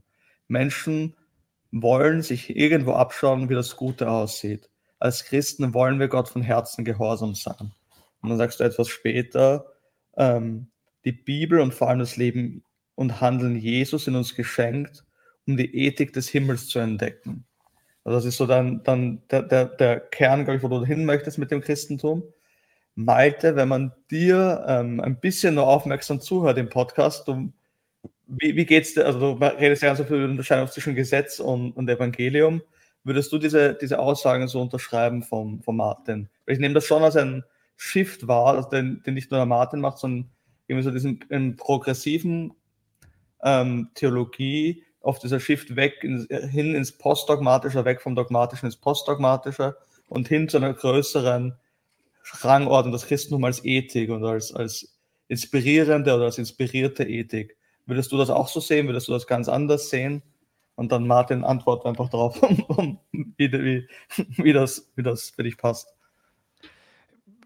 Sind ja so verschiedene Ebenen mit drin. Ähm, erstmal habe ich, ich weiß gar nicht, ob Martin das so vertreten würde, aber ich, ich treffe es manchmal an, äh, so ein Zerrbild von Dogmatismus oder von Dogmatik sozusagen als sich abkämpfen an irrelevante ähm, Wahrheiten. Und, und, und ich würde immer sagen, das ist so ähnlich vielleicht wie in der Medizin. Da kämpft man auch um die Wahrheit, welches Medikament am besten wirkt. Und das ist nicht ähm, irgendwie sinnlos, sondern es geht ja um was. Es geht um Medizin, die wirkt. Und äh, wenn ich das so ein bisschen in die Kirchengeschichte gucke, da gab es ja auch Leute, die haben sich unglaublich um, um Dogmatik ähm, verkämpft. Also jemand wie, was ich, Athanasius, der gekämpft hat darum, irgendwie zu sagen, Jesus ist wahrer Gott. Und er ist kein Geschöpf, er ist wahrer Gott. Und dann kann man ja immer so auf so eine Situation gucken und sagen, das hat er einfach nur, weil er so ein Dickschädel war und einfach Recht haben wollte. Aber ich glaube, dass er gesehen hat, dass wenn Jesus nur ein Geschöpf ist, ist Jesus am Ende Teil des Problems dieser Welt und nicht Teil sozusagen der Lösung. Und deswegen war er so stark am Kämpfen und sagen, es geht ja was. Und deswegen, äh, natürlich gibt es irgendwie dumme Fragen, über die man sich äh, verkämpfen kann, aber ich würde sagen, ist, diese Wahrheitsfragen, ich spitze es mal so zu, habe ich eigentlich am Sterbebett etwas zu sagen? Also kann ich, äh, auch in anderen Situationen, aber auch da, also gibt es was, was trägt? Und darüber zu ringen, ähm, lohnt sich, glaube ich, äh, unglaublich. Das, also das ist mal so mein, mein Grundsätzliches. Ähm, ich komme tatsächlich aus so einer Richtung, oder, oder was mir mich total genervt hat an Evangelikalien, war, ähm, ich sage es nochmal anders an, ich, ich erlebe, glaube ich, den Shift, äh, sag ich mal, von Evangelikalismus zu Postevangelikalismus nicht als einer von Dogmatik zu Ethik. Das, das würde ich nicht, ähm, ich würde sogar, das ist ein bisschen die Fremdwahrnehmung, das mag Martin ganz anders vielleicht sehen, sagen, dass da bei Martin eine gewisse Konstanz drin liegt. Also ich glaube sozusagen, dass das Christentum praktisch also ich habe eigentlich mein Problem an Evangelikalien war immer, dass es zu ethisch ist. Nicht, dass es zu wenig ethisch ist. Und, und bei Martin. Zu moralisch, würde ich sagen. Ja. Zu moralisch. Genau, genau. Man kann die, die Begriffe, es ist der bessere Begriff, ist der bessere Begriff, definitiv. Zu moralisch. Ähm, und ich, also ich glaube, ich habe mal einen Movecast gehört, wo Martin sich dafür ausspricht, sozusagen, oder sagt, eine Kritik am Glaubensbekenntnis, am Credo von dir ist, dass es kein Handlungsbekenntnis ist, oder dass sozusagen wenig zu wenig Aktion auch mit drin ist. Ähm, ähm, und, das Leben und, Jesu kommt nicht vor. Das war mein Kollege. Auch, genau, aber dass man sozusagen auch nicht auch bekennt, was wir tun wollen. Also das ähm, äh, sagt so eine Einstellung auch. Und, ähm, und, und ich, und mir ist einfach wichtig sozusagen, dass, oder bei den Reformatoren aufgegangen, dass irgendwie Regeln immer, immer auch ein Spiegel sind. Also an Regeln gehe ich kaputt und scheitere ich. Also, also oder, oder wird mir auch deutlich, äh, wo ich, wo ich, ähm, also wenn man mir sagt, äh, sei barmherziger gegenüber den Armen, dann fällt mir auf, an wie vielen Situationen ich das nicht mache. Und, und diese Sensibilität, also ich, ich habe auch ein bisschen andere geistliche Reise, glaube ich, als Martin. Ich bin ja sozusagen im landeskirchlichen Kontext voll sozialisiert, nicht, im, äh, nicht in einer, in einer, in einer ähm, pfingstorientierten Freikirche. Und, und, und mich nervt so ein bisschen sozusagen eher an der, in Anführungsstrichen, liberalen, progressiveren Theologie meiner Kirche, dass ich sie immer als unglaublich gesetzlich erlebt habe das wollte man immer nicht sagen, weil man hat sich immer eingesetzt für die Schwachen und die Armen und äh, was, was ich an sich richtig finde, aber bei mir immer auch äh, ein ganz schlechtes Gewissen ausgelöst hat. Und, und dafür gab es sozusagen nie einen, einen gnädigen Zuspruch. Und ähm, ja, also das ist ein riesiges Fass und ich laufe, glaube ich, in, von einem Hasenloch ins nächste, aber hier mal einen Punkt. Also ich würde auch nicht sagen, dass ich gegen Dogmatik bin, ganz und gar nicht. Ich finde Dogmatik auch wichtig. Ich möchte wissen, und vertreten können, was ich glaube. Äh, und ich möchte mir eine Vorstellung machen von gewissen Dingen. Äh, was sagt die Bibel dazu und was sagt die Theologiegeschichte dazu? Ich finde es höchst spannend und auch wichtig für unseren Glauben. Ich habe nur den Eindruck, ich rede wieder von Evangelikalen, ich war nie landeskirchlich, ich bin wirklich in einer sehr crazy, verrückten, gesetzlichen äh, Freikirche groß geworden. Ähm, also nicht die Vineyard, sondern da, wo ich zuvor als auch als Jugendlicher war. Und mir ist einfach aufgefallen, dass man sehr, sehr dogmatisch ist. Und zwar dogmatisch nicht in den, wie soll ich nennen, den großen Fragen, die du auch gerade angerissen hast. Äh, auch die, die frühe Kirche besprochen hat, die unglaublich wichtig sind für unseren Glauben. Sondern Dogmatik, die mehr geboren wird aus einem unterschiedlichen Bibelverständnis. Die einen nehmen das ernst, die sagen, Frauen dürfen nicht lehren, die nächsten sagen, Frauen müssen Kopftücher tragen, die nächsten da sagen dies, weißt, wo irgendwelche Bibelverse unterschiedlich gewichtet werden und dann kommt so eine völlig unterschiedliche Dogmatik dabei raus. Was glauben wir über dies, über Kirche, über Frauen, über Lehren, über Gemeinde? Also so, so ein Wirrwarr an Dogmatik und gleichzeitig ist meine große Kritik eben, dass uns die Ethik fehlt. Wir sind total moralisch. Wir haben für unglaublich viele Gebote, wie du sagst, Gesetzlichkeit. Ich entdecke in den Kirchen so viele moralische Anweisungen, was man darf, was man nicht darf, wie man ein guter Christ ist, wie man ein schlechter Christ ist. Und dann werden manche moralischen Regeln aufrechtgehalten über Jahrzehnte, bis man merkt, jetzt, jetzt geht es nicht mehr. Jetzt kriegen wir das nicht mehr aufrechterhalten angesichts der Gesellschaft oder der Entwicklung in unserer Kirche und dann wird es irgendwie fallen gelassen.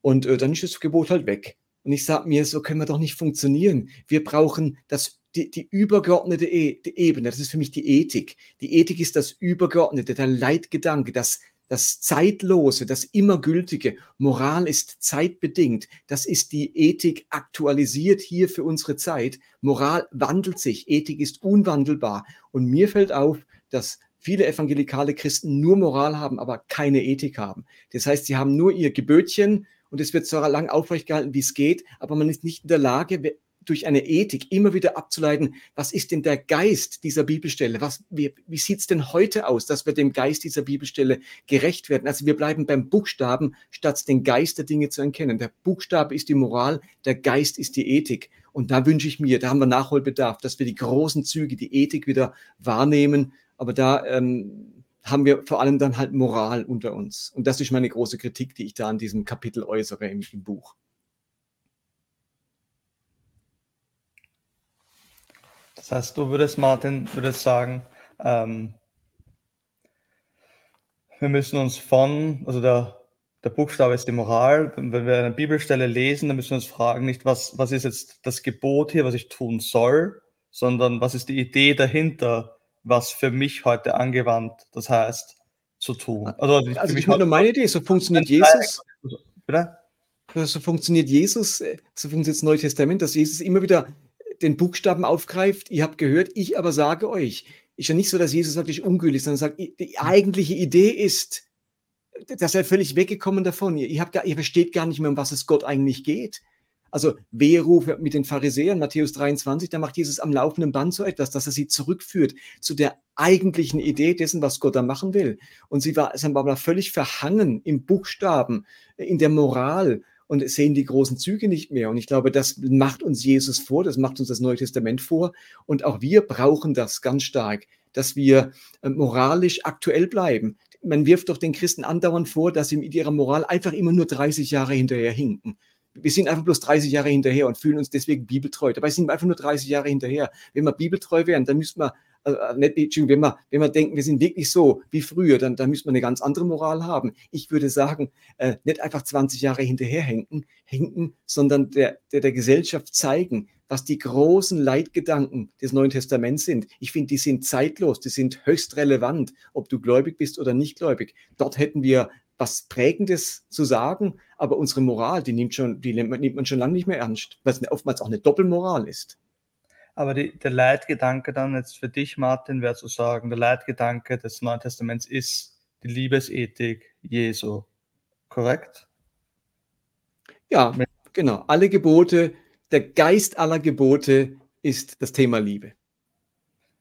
Malte, wie würdest du dem recht geben? Würdest du so sagen, das, Ziel des Neuen oder der Leitgedanke des Neuen Testaments ist die Liebesethik Jesu. Und wir sollten unser Handeln jetzt an dem orientieren. Und das ist quasi der, der, der Geist quasi, den wir finden sollten. Oder wäre das für dich immer noch zum Moralisieren dann aus deiner Sicht oder zu moralisch oder würde das am Ziel des, des Neuen Testaments vorbeigehen? Ich glaube, da gibt es also sozusagen ganz viele verschiedene Ebenen, die jetzt vielleicht zusammen zusammenlaufen. Ähm, ich würde mal sagen, wo ich glaube ich ein bisschen zurückhaltender bin, ist, wie gut kann man immer eigentlich sozusagen das Konkrete vom Geist trennen? Wie gut ist sozusagen, das ist ja so ein bisschen so, nicht ganz, aber so ein bisschen Nussschale-Bild. Und das ist, finde ich, immer auch so ein hermeneutisches Problem. Äh, kann ich eigentlich sozusagen immer einen Geist hinter was Konkretem entdecken? Also, äh, also und oder ähm, und da würde ich manchmal lieber auch beim Konkreten bleiben, als also wenn Jesus sagt, dass man irgendwie äh, die, die, die Armen speisen soll. Äh, und äh, dann würde ich sagen, das ist ziemlich konkret. auch das soll man nicht ähm, nur einen Geist hinter erkennen. Ähm, ähm, das ist das eine. Ich glaube, die andere Ebene ist sozusagen, ob, also ich was mir einfach wichtig ist, dass man eine große Sensibilität dafür hat, dass einfach das, was Melanchthon mal so genannt hat, dass das Gesetz einfach immer anklagt. Also jede, auch jede Ethik, auch jede noch so Liebesethik klagt immer an. Äh, und das ist aber nochmal ein anderer Diskussionsstrang. Also die, die Frage, also die eine Frage, die wir so haben, ist sozusagen, wie, wie, ähm, wie kon konkret kann ich sozusagen aus dem Neuen Testament ähm, Regeln ableiten, sozusagen für mein von meinem Alltag. Und da wäre wär ich auch so, dass ich manches, was ich in Evangelikalien finde, ähm, als gesetzlich finde. Und gesetzlich wäre für mich immer die Definition, etwas von Menschen zu fordern, was Gott nicht fordert. Also das ist für mich immer die, die, Mhm, die sehr schön, ja. so, also, und, und wo, wo ich das tue, dann überschreite ich eigentlich eine Grenze. Und also muss man auch mal ganz selbstkritisch manche Sachen fragen. Ich habe mich irgendwann mal gefragt, ob es nicht auch bei der Kirchensteuer eigentlich ein Thema wäre. Also wenn ich quasi zu, zu, zur Maßgabe einer Mitgliedschaft mache, du musst einen Beitrag zahlen, sonst kannst du gar kein Mitglied sein und Gott fordert das, also lese ich so biblisch nicht, ob ich das sozusagen als Unterscheidungskriterium nehmen kann. Ich bin total eigentlich Fan von Kirchensteuer, weil ich das System gut finde, aber also an der Stelle, weil man es fordert, finde ich, das ist das so für mich so ein, ist jetzt mal ein Mhm. ganz abseitiges Thema, was, was man vielleicht sonst nicht als Klassikerbeispiel nennt. Ähm, genau, das die, und die andere Strang ist sozusagen, die, ob, ob man die Sensibilität immer hat, dass jede noch so freundliche und auch äh, nicht aus der Zeit gefallene Regel immer anklagt. Oder äh, und auch Haltung anklagt. Also, ähm, da bin ich, glaube ich, einfach ein bisschen sensibler und, und, äh, und ich fand, genau, fand in- also in, in, in der sozusagen evangelischen Landeskirche manches unglaublich ähm, moralisierend auch tatsächlich, aber nur mit anderen Vorzeichen. Es ist dann sozusagen nicht das Thema kein Sex vor der Ehe, sondern dann ist es immer, setzen wir uns auch genug dafür ein, dafür ein, dafür ein. Äh, das sind dann irgendwie einfach andere Themen, aber die Dynamik ist die gleiche. Die Dynamik Mhm. ist, machst du, machst du das Richtige. Und, äh, und das nervt mich, wenn ich das nur so sagen darf. Also dieses. Ähm, da stellt sich halt für mich die Frage an euch beide, ähm, weil jetzt beide über, über Ethik oder über die richtige, die richtige Verwendung von, von Regeln ähm, oder von, vom biblischen Text für unsere Ethik oder für unsere ethische Anwendung geredet habt. Ähm, ich denke mir da halt immer, ist das dann nicht quasi diese klassische kantische Verengung auf die Ethik hin? Also Kant macht das ja im, in, in seinen Reden zur Religion, wo er dann sagt, ja, und im Grunde genommen ist die Religion halt äh, eine Ethik ähm, und deswegen müssen wir uns quasi an dem richten, ähm, wo ich das Gefühl habe, verpasst das nicht in, in seinem Kern den Sinn des Christentums. Also ist das Christentum wirklich primär Ethik? Ist das Christentum für, für euch beide primär etwas, wo ihr sagt, es gibt mir Orientierung, was ich tun soll und da muss ich halt aufpassen, dass ich nicht zu moralisierend werde, wo ich etwas fordere, was Gott nicht fordert, oder zu sehr in, in der Vergangenheit hängen bleibe und Gebote verfolge statt den eigentlichen Geist dahinter. Aber ist das nicht trotzdem etwas, wo ich das Evangelium zu sehr ethisch verenge auf etwas, was ich tun soll? Ähm, also ein, ein Leitfaden, ein Handbuch, ein praktisches, als ähm, ja, also trifft das für, also ich würde es einfach hinterfragen wollen, diese, diese sehr ethische Sichtweise, die ihr beide bejaht an dem Punkt. Ja, ich, Da habe ich halt also, sein. ha- hake ich dann doch mal da.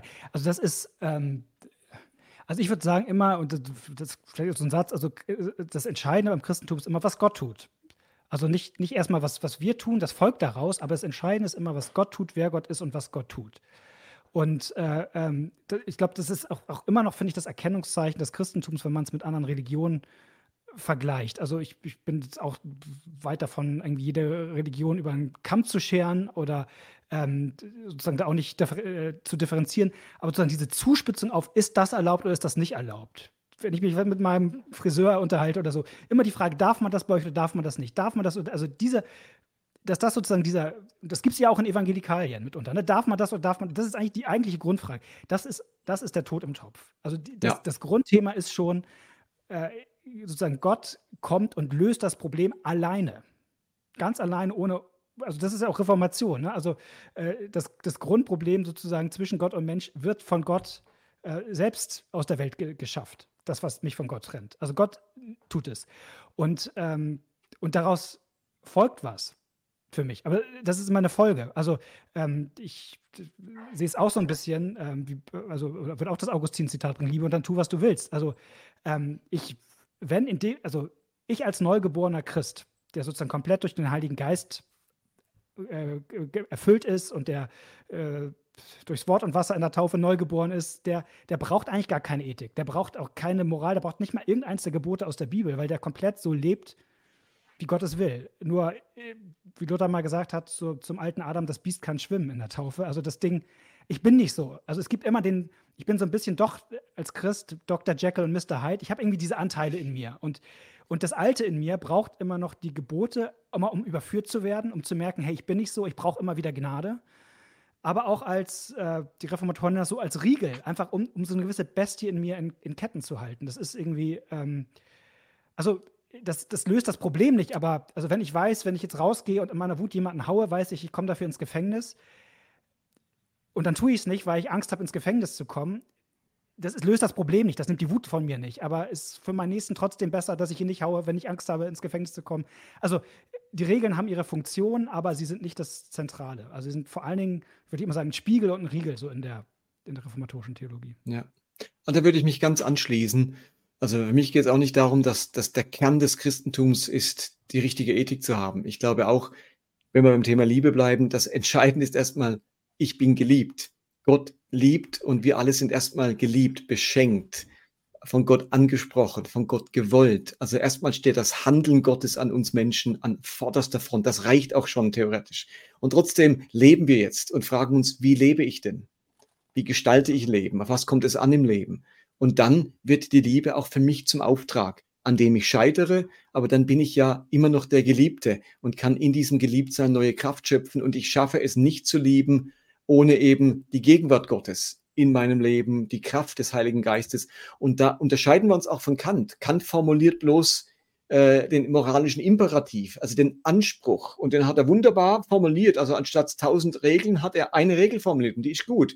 Und auch Jesus formuliert die goldene Regel als Zusammenfassung von allen anderen Geboten. Aber ich kann die ja nicht einhalten ohne den Beistand Gottes. Ich werde im Gegensatz zu Kant bei Gott nicht allein gelassen mit diesem Anspruch, sondern ich verwirkliche ihn in der Gemeinschaft, in der Beziehung mit diesem Gott. Und da scheitere ich und da bin ich erfolgreich, äh, aber ich bin zunächst einmal immer der Empfangende.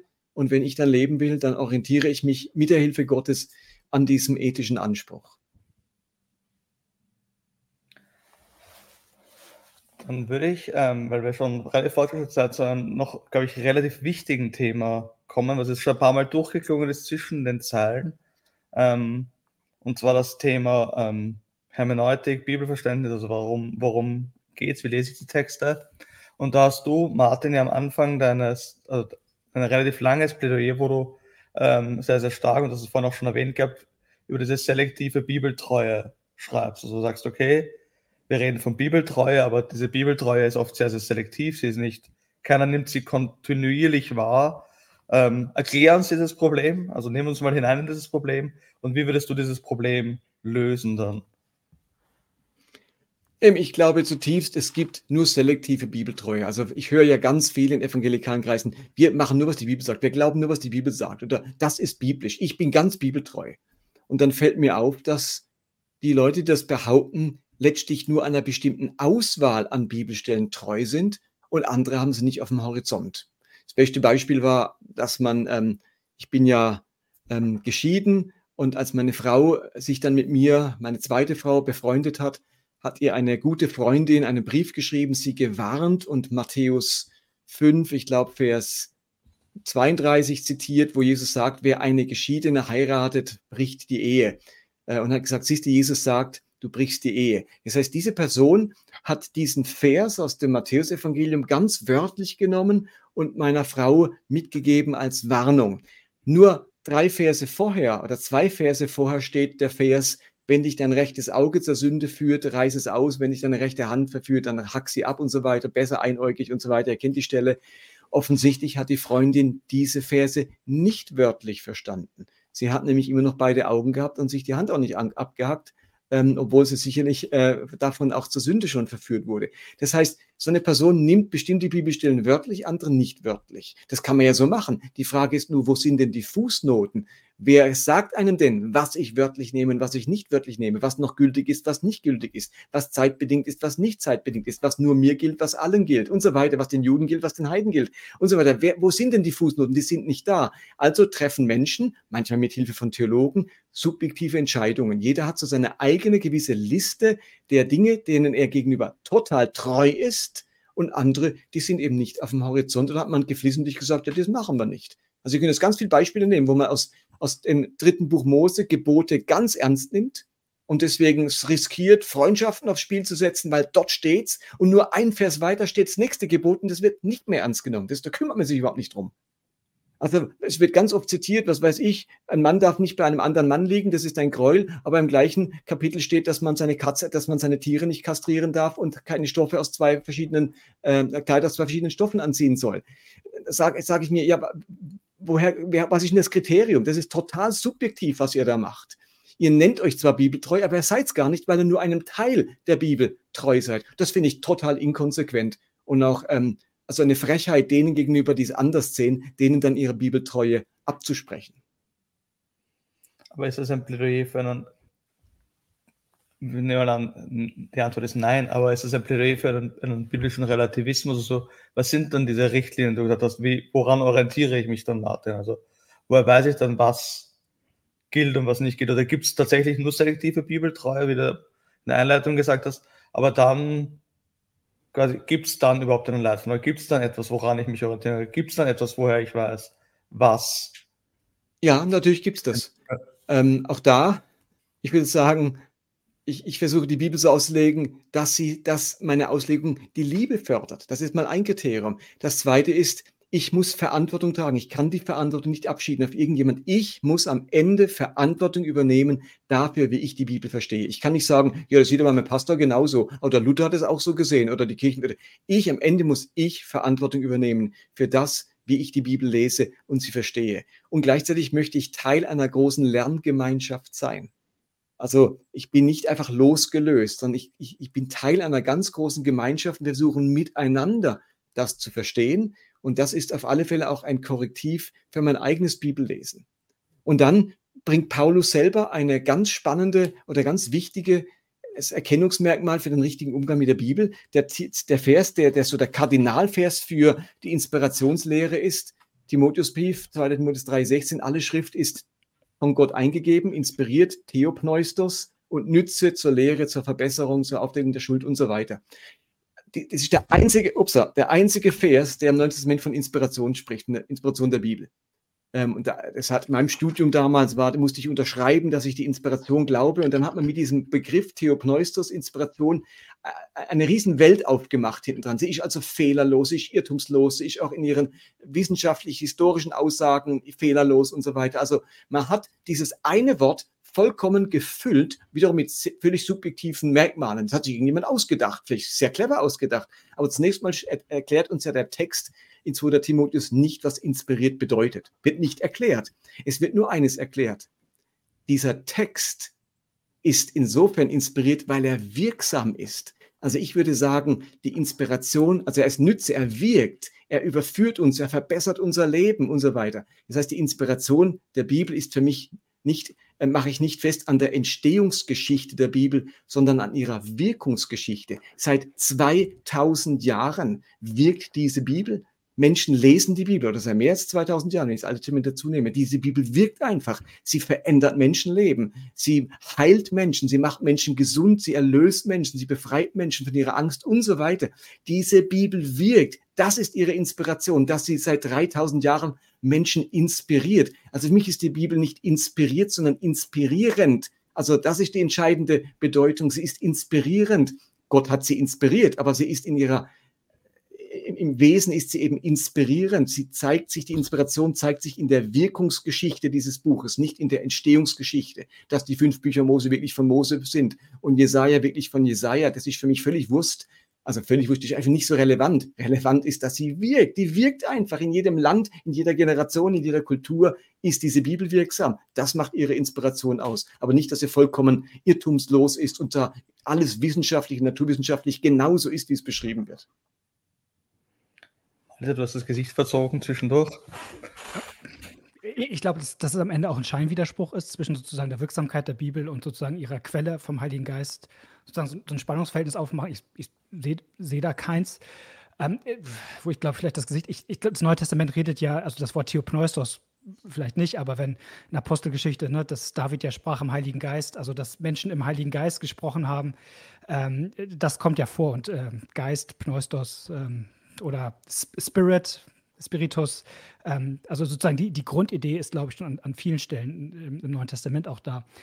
Ich halte es grundsätzlich erstmal nicht für so ein, eigentlich für ein Zerrbild ähm, evangelikaler Bibelfrömmigkeit zu sagen, ja, ihr, das mit der selektiven Wörtlichnehmung von, von Texten, also das ist ja so ein bisschen erstmal, würde ich sagen, No-Brainer, dass, dass wir alle Bibeltexte nicht ganz wörtlich nehmen. Also der Herr ist mein Hirte, wir mit, äh, mir wird nichts mangeln. Niemand geht davon aus, dass Psalm 23 von einem Schaf geschrieben wurde, weil der Herr ist mein Hirte müsste ja sonst von einem Schaf, also Schaf geschrieben sein, wenn der Herr ein Hirte ist und er mich auf grün, grüner Wei äh, Aue weidet. Also dass Texte ähm, sozusagen nicht. Äh, also was die Frage ist ja, was meint wörtlich? Das finde ich eher die spannende Frage. Mhm. Und ich würde äh, schon sagen, dass jemand, der aus dem bibeltreuen Kontext kommt, schon sagt, Texte so zu verstehen, wie sie eigentlich gemeint sind. Und das heißt natürlich auch im biblischen Kontext zu sehen, ob sozusagen innerhalb der Bibel ein Licht auf eine Stelle geworfen wird, wie sie zu verstehen ist. Und da würde ich sagen, natürlich kann da nicht, nicht alle Unklarheiten be beseitigen, aber doch im Wesentlichen äh, äh gibt es da eine Auslegungslinie. Und ich, ich mache jetzt vielleicht mal ein Beispiel dafür, was ich glaube, was wörtlicher Glaube heißt. Also, äh, um es nochmal, um endgültig komplex zu machen, äh, gehen wir mal ans Thema Auferstehung ran. Äh, wenn wir Christen sagen, Jesus ist auferstanden, dann meinen wir das auf der ersten Ebene erstmal nicht wörtlich, weil Jesus, also Auferstehen ist sozusagen ein Bild, morgens nach dem Schlafen stehe ich auf. Wenn wir Christen die Auferstehung wörtlich, in dem Sinne erstmal wörtlich glauben würden, äh, würden wir sagen, Jesus ist nach dem Schlafen auferstanden. Das meinte aber keiner der ersten Christen, wenn sie sagen, Jesus ist auferstanden. Sie meinten es in dem Sinne symbolisch, dass sie quasi etwas jenseits des Wortes auferstanden damit meinten, nämlich vom Tod auferweckt. Genau. Und dann ist ja, was meinen eigentlich bibeltreue Christen, wenn sie damit äh, sagen, das nehmen wir wörtlich, die Auferstehung von Jesus.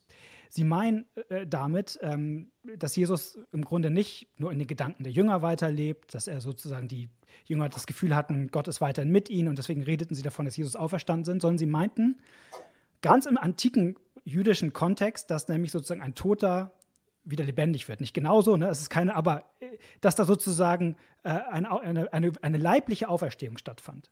Und, und äh, wenn man so irgendwie historische äh, Bücher, die sich damit auseinandersetzen, N.T. Wright, die Auferstehung des Sohnes Gottes anguckt, der eigentlich schön nachweist, dass wenn Menschen damals von Auferstehung sprachen, Auferstehung der Toten, sie damit ein leibliches Verständnis ähm, hatten. Und deswegen wäre für mich sozusagen, wenn ich sage, ich verstehe die Bibel an der Stelle wörtlich, meine ich, äh, so wie Menschen damals das Wort Auferstehung gemeint haben, die die Bibel geschrieben haben, nämlich als eine leibliche Auferstehung.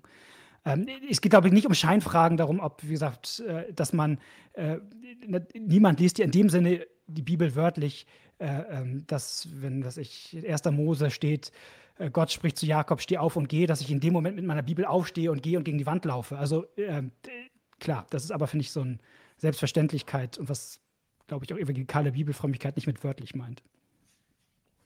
Aber jetzt, wenn, wenn ich den Martin richtig verstehe, dann nimmt er erst schon das Beispiel her und sagt, okay, das ist auch ein Klassiker, den findet man in ganz, ganz vielen Kritiken, dass man sagt, okay, also eben, wir nehmen gewisse Sachen in Leviticus ähm, als gegeben hin, zum Beispiel gewisse ethische Aussagen, ähm, aber umgekehrt nehmen wir nicht als gegeben hin, dass man nicht ähm, die Speiseregeln zum Beispiel oder eben der, das, das, das, ja, das, haben wir Neutext zu tun. Ja.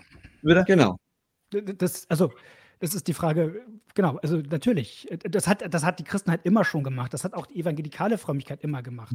Aber die Frage ist, ist das ja irgendwie in sich konsistent? Ist das nachvollziehbar, warum ich Bibeltexte so auslege, wie ich sie auslege? Und du würdest sagen, dass es konsistent ist, Malte. Also woher findest, woher nimmst du diese Klarheit? Oder was, was macht für dich die Klarheit der Schrift dann aus? Oder würdest du sagen, oder ja genau.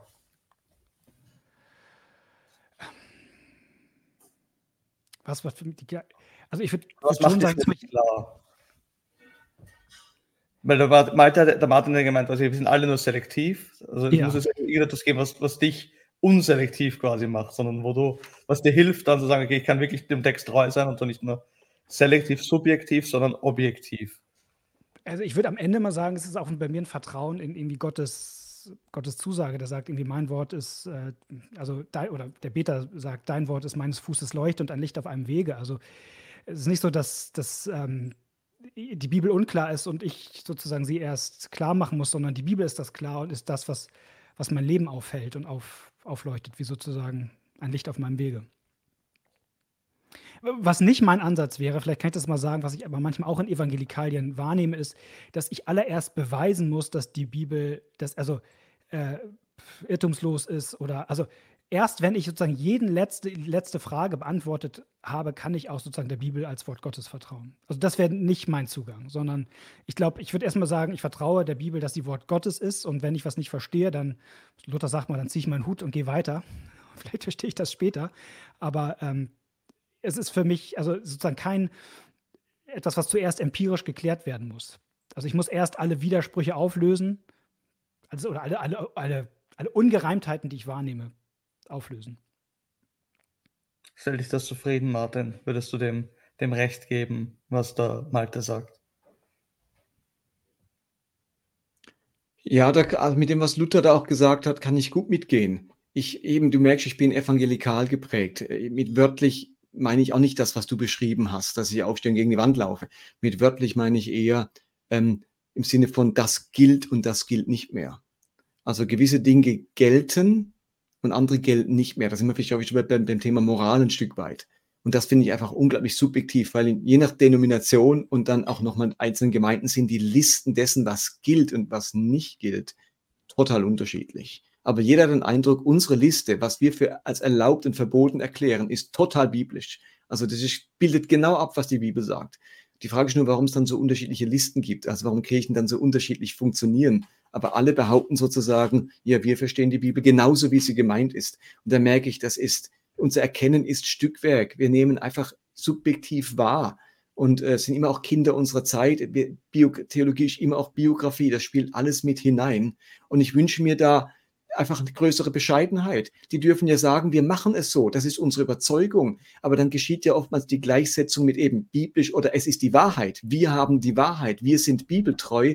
Da würde ich sagen, okay, euer Verständnis, ihr seid eurem, äh, also ihr seid nicht der Bibeltreu, sondern eurer Auslegung der Bibeltreu. Also den Unterschied. Ich kann, bin ich der Bibeltreu oder bin ich nur der, meiner Auslegung der Bibeltreu oder unserer Art der Hermeneutik treu? Äh, und da störe ich mich einfach dran, wenn Gemeinden mit diesem Anspruch oder Christ mit dem Anspruch auftreten, ich habe die Wahrheit, ich weiß ganz genau, was richtig ist und alle anderen liegen dem Punkt dann daneben, wenn sie nicht meine Meinung oder mein, die, die gleiche Meinung vertreten. Und da wünschte ich mir mehr Bescheidenheit, dann wäre auch mehr Gespräch möglich. Aber so gibt es ja immer Gewinner und Verlierer, weil der eine schon besitzt der Wahrheit und der andere dann eben automatisch nicht. Ich finde, es lohnt sich, um Überzeugungen zu streiten. Aber um die Wahrheit, wenn einer der Wahrheitsanspruch hat, kann man gar nicht mehr reden miteinander. Was ja auch ein Wahrheitsanspruch ist. Also ich glaube, reden kann man, kann man immer. Es ist ja die Frage, mit welcher Haltung man ins Gespräch geht. Ja, und ob es wirklich Sinn macht, weil dann immer geht es um Gewinnen und Verlieren. Und das finde ich nicht auf Augenhöhle gesprochen miteinander. Macht die, ähm, am Beispiel macht die Bibel einen Wahrheitsanspruch für sich?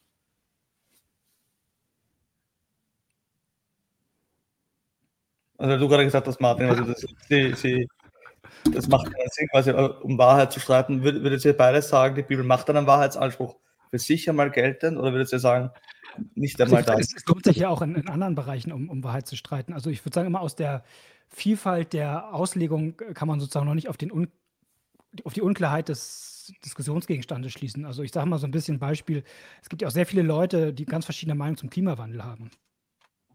Daraus würde ich auch nicht schließen, dass das eine Frage ist, die man nicht beantworten kann, sondern äh, also sozusagen nur aus der, aus der Vielfalt ähm, der Meinung geht noch lange nicht hervor, dass die Sache an sich unklar ist. Und da würde ich immer sagen, Gottes Wort ist an sich klar, auch wenn, wenn Menschen es manchmal falsch verstehen. Also ich mag die Diskussion um die Wahrheit überhaupt nicht mehr. Ich finde, das ist, wieso muss man diese Frage stellen? Warum, muss die Bibel wahr sein? Also was verbinden wir mit dem Begriff Wahrheit? Was ist, wenn sie Wahrheit wahr ist? Heißt es, sie ist dann glaubwürdig oder dann äh, nur dann kann ich eben an sie glauben oder nur dann hat sie mir was zu sagen? Also ich finde es eine unselige Diskussion immer, ist die Bibel wahr? Für mich ist viel interessanter, welche großen Wahrheiten will mir die Bibel erzählen? Oder ich könnte fragen, was ist die Weisheit der Bibel? Ich finde die viel wichtigere Frage, was ist die Weisheit und nicht die Wahrheit? Also mit der Wahrheit wird Krieg geführt. Äh, die Wahrheitsfrage ist eine immer trennende Frage. Ich finde die Weisheitsfrage viel wichtiger. Die Bibel ist für mich Gottes inspiriertes Wort. In dem Sinne ist sie wahr. Aber mein Zugriff auf die Wahrheit ist sehr subjektiv. Und sobald ich um die Wahrheit streite, streite ich um meine Wahrheit, nicht um Gottes Wahrheit, um meine Wahrheit, nämlich um mein Verständnis der Wahrheit. Mir wäre es viel wichtiger herauszufinden, welche, großen Weisheit, welche große Weisheit kommt mir da entgegen? Die Weisheit Gottes in diesen Texten zu entdecken, die mich inspiriert, die mich trägt, die mir ein Licht aufgehen lässt, die mir den nächsten Schritt zeigt, die mir wahrhaftig dann Licht auf meinem Weg ist. Aber ich finde, der Begriff Wahrheit ist sowas von überstrapaziert. Ich würde den gern äh, mal eine Weile zur Seite lassen und, und andere über andere Begriffe sprechen. Der ist verbrannt für mich, der Begriff ich, ich würde sagen, also sozusagen so wieder so ein, für mich wäre es wieder ein Scheinwiderspruch zwischen Weisheit und Wahrheit. Also zu sagen, lass uns lieber über Weisheit statt über Wahrheit. Also warum, warum muss das eine Alternative äh, ähm, sein? Und ich würde sagen, die Bibel selbst benutzt den Begriff sehr oft. Sie benutzt ihn immer im Singular. Ähm, und ich glaube auch, dass, ich finde es auch ehrlicher, um Wahrheit zu ringen, weil wir es ja faktisch tun. Also, äh, also wir, wir, wir machen ja beide Aussagen über Wirklichkeit, Aussagen über, über was gesunder Glaube ist, Aussagen über Gottesbilder, Aussagen über Hermeneutik und und, und sozusagen, damit ist es ja immer Ringen um die Wahrheit. Und ich, würd, ich, ich mag sozusagen diesen, diesen Move nicht so gerne zu sagen, hey, lass uns nicht um, um Wahrheit ringen und dabei trotzdem die ganze Zeit ähm, ähm, Wahrheitsaussagen und auch apodiktische Aussagen zu machen. Und da finde ich es lieber ehrlich zu sagen, ja, wir ringen um Wahrheit. Vielleicht auch mal eine Frage, welche Haltung man das tut. Da bin ich, bin ich auch sehr dabei, äh, dass man Gespräche nicht äh, das ist, glaube ich, nochmal eine andere Ebene, in so einer Gewinner- und Verliererlogik führt. Also ich glaube, dann ist auch äh, äh, verloren. Also wenn ich schon mal weiß, egal was ich sage, ich weiß genau, was da, also wenn es alles so vorhersehbar ist, ähm, äh, da bin ich, das, das sehe ich als großes Diskussionshemmnis. Also mir wäre es viel lieber, wenn unsere Zuschauer am Ende sagen würden, ah, das fand ich äh, weise. Oh, das war eine, eine spannende Weisheit, als wenn sie sagen würden, ja, das war die Wahrheit das war jetzt die Wahrheit. Also ich finde, so wie die Begriffe verwendet werden, wie wir über die Begriffe denken, was die auslösen, die triggern einfach was ganz anderes. Deswegen sage ich, der Begriff ist verbrannt. Die ist sofort eine Entscheidung. Entweder oder. Es kann nicht beides wahr sein. Äh, und wenn es um Weisheit geht, dann, dann kann ich mich Dingen anders annähern. Da muss ich nicht dauernd innerlich die Entscheidungen treffen für oder gegen etwas. Dann kann ich im Gespräch zu und sagen, das fand ich sehr weise, das fand ich sehr weise vielleicht sogar gegen, gegen widersprüchliche Dinge. Fand ich beides hat seine Weisheit. Finden wir auch in der Bibel, dass manchmal die gegenteiligen Sätze gemacht werden, Sprüche, gegenteilige Sätze und beide sind wahr. Im Sinne von, es sind beide sehr, sehr weise Sätze für mein Leben oder ähm, für den Verlauf des Lebens oder für die Gestaltung des Lebens. Also es wäre mir viel wichtig äh, oder lieber, wenn die Leute die Weisheit dieses Weisheit in diesem Gespräch entdecken, als sich für Wahrheiten entscheiden zu müssen. Ja, ich würde sagen, Wahrheit, eine klassische Definition ist die Übereinstimmung zwischen Intellektus und Res, also zwischen dem, was, was ich vielleicht denke und dem, wie der, wie der Sachgegenstand ist. Und ich finde, das ist schon eine Sache, über die man ringen kann. Also wessen, wessen Auffassung, wessen Beschreibung ähm, entsprechen mehr dem Sachverhalt. Und, äh, Aber ich, ich sage halt, ich verstehe den Sach, ich, ich habe keinen Zugriff auf den Sachverhalt. Da bin ich also ganz subjektivistisch geprägt. Äh, die Sache an sich bleibt mir verborgen. Also das ist anmaßend für mich. Ich empfinde es für mich anmaßend, wenn ich denke, ich hätte Zugriff auf die Sache an sich und kann da eine Aussage darüber machen. Ich habe nur meine subjektive Wahrnehmung.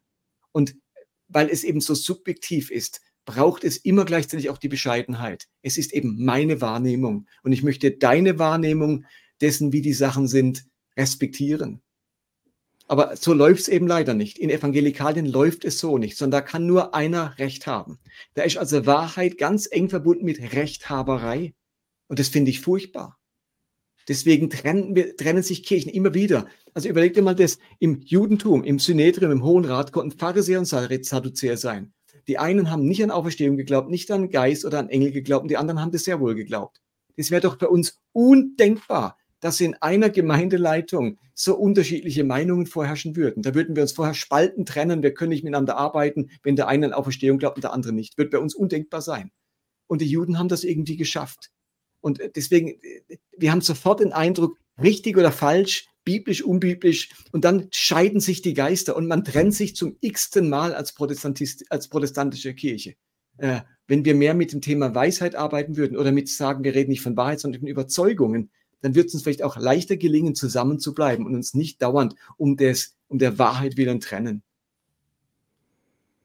Ich würde mal sagen, es ist eine Frage natürlich immer, wie man mit, wie man mit Spannung auch mit unterschiedlichen Meinungen mhm. umgeht. Mhm. Und, und trotzdem glaube ich, also, also was ich so auffällig finde, ist, wie wir, glaube ich, in den letzten zehn Jahren so ein bisschen auch die Krise sozusagen dieses eher subjektivistischen Paradigmas sehen. Also äh, mal zugespitzt wirklich, also die, die großen äh, Weltfragen, wenn jeder da mit seiner Meinung bleibt, kommen wir nicht weiter. Also wenn, also glaubst du an den Klimawandel? Also ich habe hab mal einen ganz interessanten Artikel gelesen, der sagte, ähm, auf einmal kam jemand an die Macht wie Donald Trump, der sagen könnte, meine Wahrheit oder meine Über Wahrnehmung der Welt ist, ist, es gibt keinen Klimawandel. Und, und, und ich finde, es gibt schon Themen, wo es sich lohnt, darum zu ringen, welche Überzeugung entspricht sozusagen der Sache mehr. Und das, das brauchen wir für unser Leben ähm, das mit Blick auf, auf große Menschheitsherausforderungen. Ich glaube, es, es lohnt sich auch da äh, zu, zu, zu ringen äh, in Glaubensdingen. Also Auferstehung äh, zum Beispiel, weil es da um was geht auch. Ähm, sicherlich, die Weisheit ist vielleicht auch zu gucken, wo, ähm, was stilisiere ich zu einer Wahrheitsfrage und was nicht. Ne? Also ein mhm. riesiges Problem ist ja auch, äh, ähm, dass Gemeinden sich dann doch darum verkämpfen, in welcher Wandfarbe die neue Sache gestrichen wird und so. Und also, äh, also was ist wirklich auch eine Wahrheitsfrage oder was ist, ist, eine, ist am Ende keine Wahrheitsfrage. Das, das mit einer äh, Weisheit zu unterscheiden, das fände ich schon auch wertvoll, ja. Okay, ähm, vielleicht das ist schon sehr fortgeschrittenes Zeit, aber ich, ich denke, das ist noch, noch ähm, ganz, ganz wichtiger, wichtige Frage, ich, von, von die jetzt zwischen den Zeilen gestaltet ist und dann würde ich euch zum Abschlussstatement leiten. Aber Klarheit, also in, in, in dem ganzen gibt's, ist die Bibel klar. In gewissen Dingen. Ist die Bibel eindeutig, ich weiß nicht, was ein passendes Wort ist. Ähm, genau, ich werfe diese Frage in den Raum noch ganz kurz.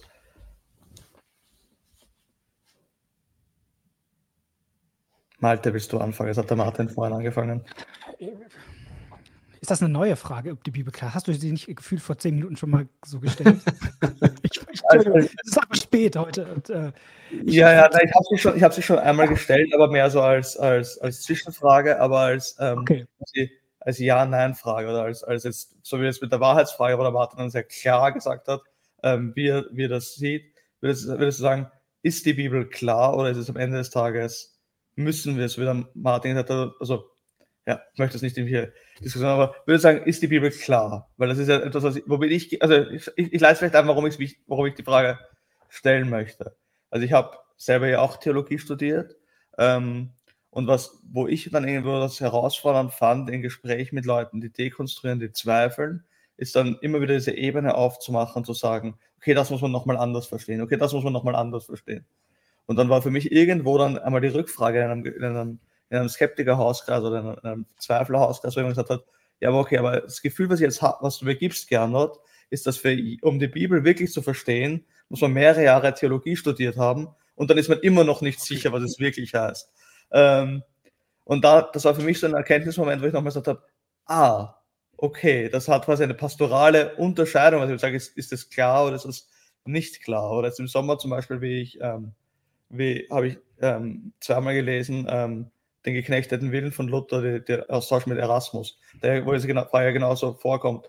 Und da pocht der Luther auch ganz, ganz stark auf diese pastorale Funktion, wo er sagt, das macht pastoral einen Unterschied, aber ich glaube, ähm, die Bibel ist eine Sammlung von Mysterien, die, wo wir uns hilfreiche Dinge herausglauben. Ich brauche die Kirche, um sozusagen zu, zu unterscheiden genau. am Ende.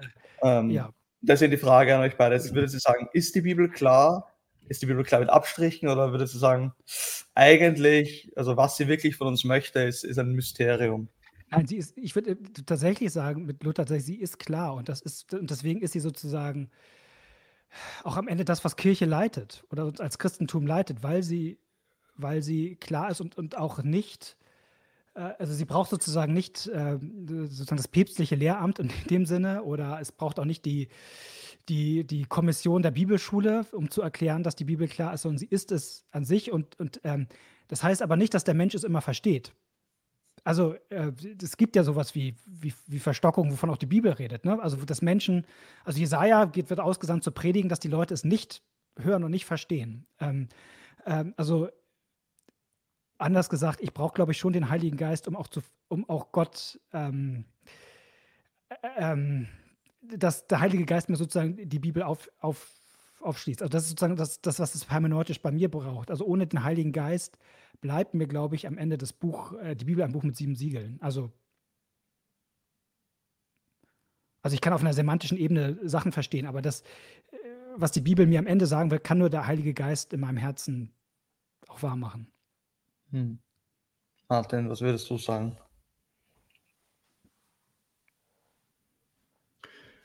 Wenn ich mir die, Theolog die Kirchengeschichte und die Theologiegeschichte anschaue, ist die Bibel überhaupt nicht klar. Wenn sie klar wäre, warum ist es nicht allen klar? Also es kann ja schon sein, dass sie an sich klar ist, aber was nützt das, wenn sie uns nicht klar ist? Dann ist es ja nett für die Bibel, wenn sie klar ist, aber ich nehme nur wahr, dass seit 2000 Jahren ähm, die Bibel ganz unterschiedlich gelesen und gedeutet wird. Und die Zeit des Katholizismus, dass es dort so eine große Klarheit gab, hat mehr mit Machtstrukturen zu tun oder dass halt viele sie gar nicht lesen konnten. Ähm, also ist die Bibel klar. Für mich ist viel wichtiger, Jesus Christus ist für mich klar. Jesus Christus ist für mich das Wort Gottes. Und die Bibel legt Zeugnis ab von ihm. Und im Islam ist genau andersrum. Der Koran ist das Wort Gottes und Mohammed legt Zeugnis davon ab. Bei uns ist eine Person das Wort Gottes und die Bibel lädt Zeugnis davon ab. Die Klarheit Jesu ist für mich das Faszinierende. Die Vereindeutigung Gottes in Jesus ist für mich das Faszinierende. Und die Bibel legt davon, von diesem Christus Zeugnis ab. Ich lese alles von Christus her und je mehr ich Christus kennenlerne, die Beziehung zu ihm pflege, von seinem Geist erfüllt werde, desto klarer wird mir ganz vieles ähm, in der Bibel. Und vielleicht ist die Bibel ganz klar, aber Malte, du hast schon gut gesagt, für uns ist sie nicht immer klar. Und ich weiß gar nicht, wie wichtig es ist, dass sie so klar ist. Was, was, warum ist das wichtig? Wäre meine Rückfrage. Warum ist das denn wichtig, dass sie so klar ist? Ist das bedeutsam? Was ändert das? Es ändert ja, also am Sterbebett, ob Jesus, äh, ob, ob, Jesus unsere Sünde trägt oder ob ich vielleicht am Ende doch äh, ewig verloren gehe. Ist das so wichtig, dass ich es weiß? Ich glaub, ist, ist nicht wichtiger, dass Gott das Richtige tut? Also sonst ist doch die ah. Klarheit in meinem Kopf. Am Ende ist doch die Klarheit dann in meinem Kopf. Ist es mir klar, dass ich im Sterbebett weiß? Entscheidend mhm. ist doch, dass Gott klar darüber Bescheid weiß, was er zu tun hat. Oder was, was Erlösung bedeutet? Ist am Ende die Sache abhängig von der Klarheit, die ich habe? Die Bibel ist zunächst mal ein Buch mit Buchstaben. Entscheidend ist doch, dass Gott die Klarheit hat. Aber ich weiß nicht genau, was die Klarheit am Ende, vielleicht befriedigt es mich dann, dass ich denke, ich weiß, mir ist alles klar. Aber ist das wirklich so entscheidend? Ist die Klarheit nicht auch der Tod der Bibel im Sinne von, wenn alles klar ist, dann kann ich sie auch abhaken, dann ist es geklärt für mich. Äh, ist nicht das, ich finde sie seit 40 Jahren spannend, weil mir so vieles nicht klar ist. Ähm, und weil ich so vieles noch klären muss. Und jetzt könnte man schon sagen, die Bibel ist klar, aber ich bin mir einfach nicht im Klaren drüber. Vielleicht ist die Bibel auch nicht so klar.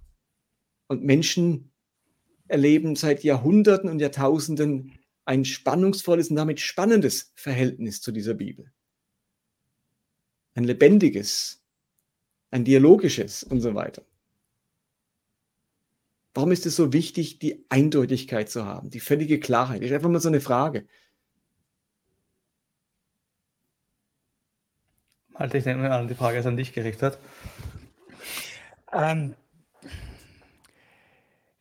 naja, also ich, ich würde schon sagen, es ist eine Frage am Ende, worauf gründet mein Glaube? Und, und ich würde sagen, für, für mich, für meinen persönlichen Trost ist es wichtig. Also es ist für mich nicht nur eine intellektuelle Frage, also ähm, sozusagen, ob, ob, ob, die Bibel klar ist, sondern es ist am Ende auch eine, eine persönliche Frage. Irgendwie, ähm, äh, ich, ich würde sagen, die Bibel ist klar, weil Gott auch, auch, auch, von ihr sagt. Ob es erstmal wichtig ist oder nicht, ähm, ist vielleicht erstmal die zweitrangige Frage. Wäre es für mich. Wo würdest du sagen, sagt Gott, dass die Bibel klar ist? Äh, mein Wort, äh, dein Wort ist meines Fußes Leuchte und ein Licht auf meinem Wege. Das Gottes Wort, das ist, was sozusagen wie eine Lampe leuchtet.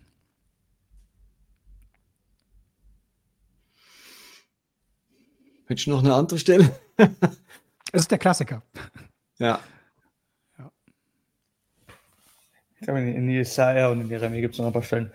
Aber wir sind jetzt schon einem sehr fortgeschrittenen Abend. Ich glaube, da könnte man, könnte man jetzt noch lang. Also, ich glaube, da gibt es zu all den Themen, wo wir haben, haben wir, glaube ich, jetzt immer ein bisschen an der Oberfläche gekratzt. Da gibt es noch ganz, ganz viel, was man noch viel, viel mehr sagen kann. Und vielleicht gibt es ja auch eine, die Möglichkeit, euch, euch nochmal einzuladen für eine Fortsetzung, um gewisse Themen und Fragen, die aufgeblieben sind, ähm, durchzusprechen. nachdem der Abend schon sehr fortgeschritten ist, ähm, würde ich jetzt, obwohl jetzt noch ein paar offene Fragen, glaube ich, sind, die ähm, den Abend gerne zu Ende bringen und vielleicht euch bitten um ein ganz, ganz kurzes Abschlussstatement. So was wäre so das, was ihr wollt, was vom heutigen Abend mitgenommen wird von den Zuhörern und Zuschauern ähm, und Zuhörerinnen und Zuschauerinnen. Martin, willst du uns sagen, was ist so das, was du, was du möchtest, was Leute, die, die sich das anschauen, die zweifeln, die mit Leuten zu tun haben, die zweifeln, was sollen sich die mitnehmen?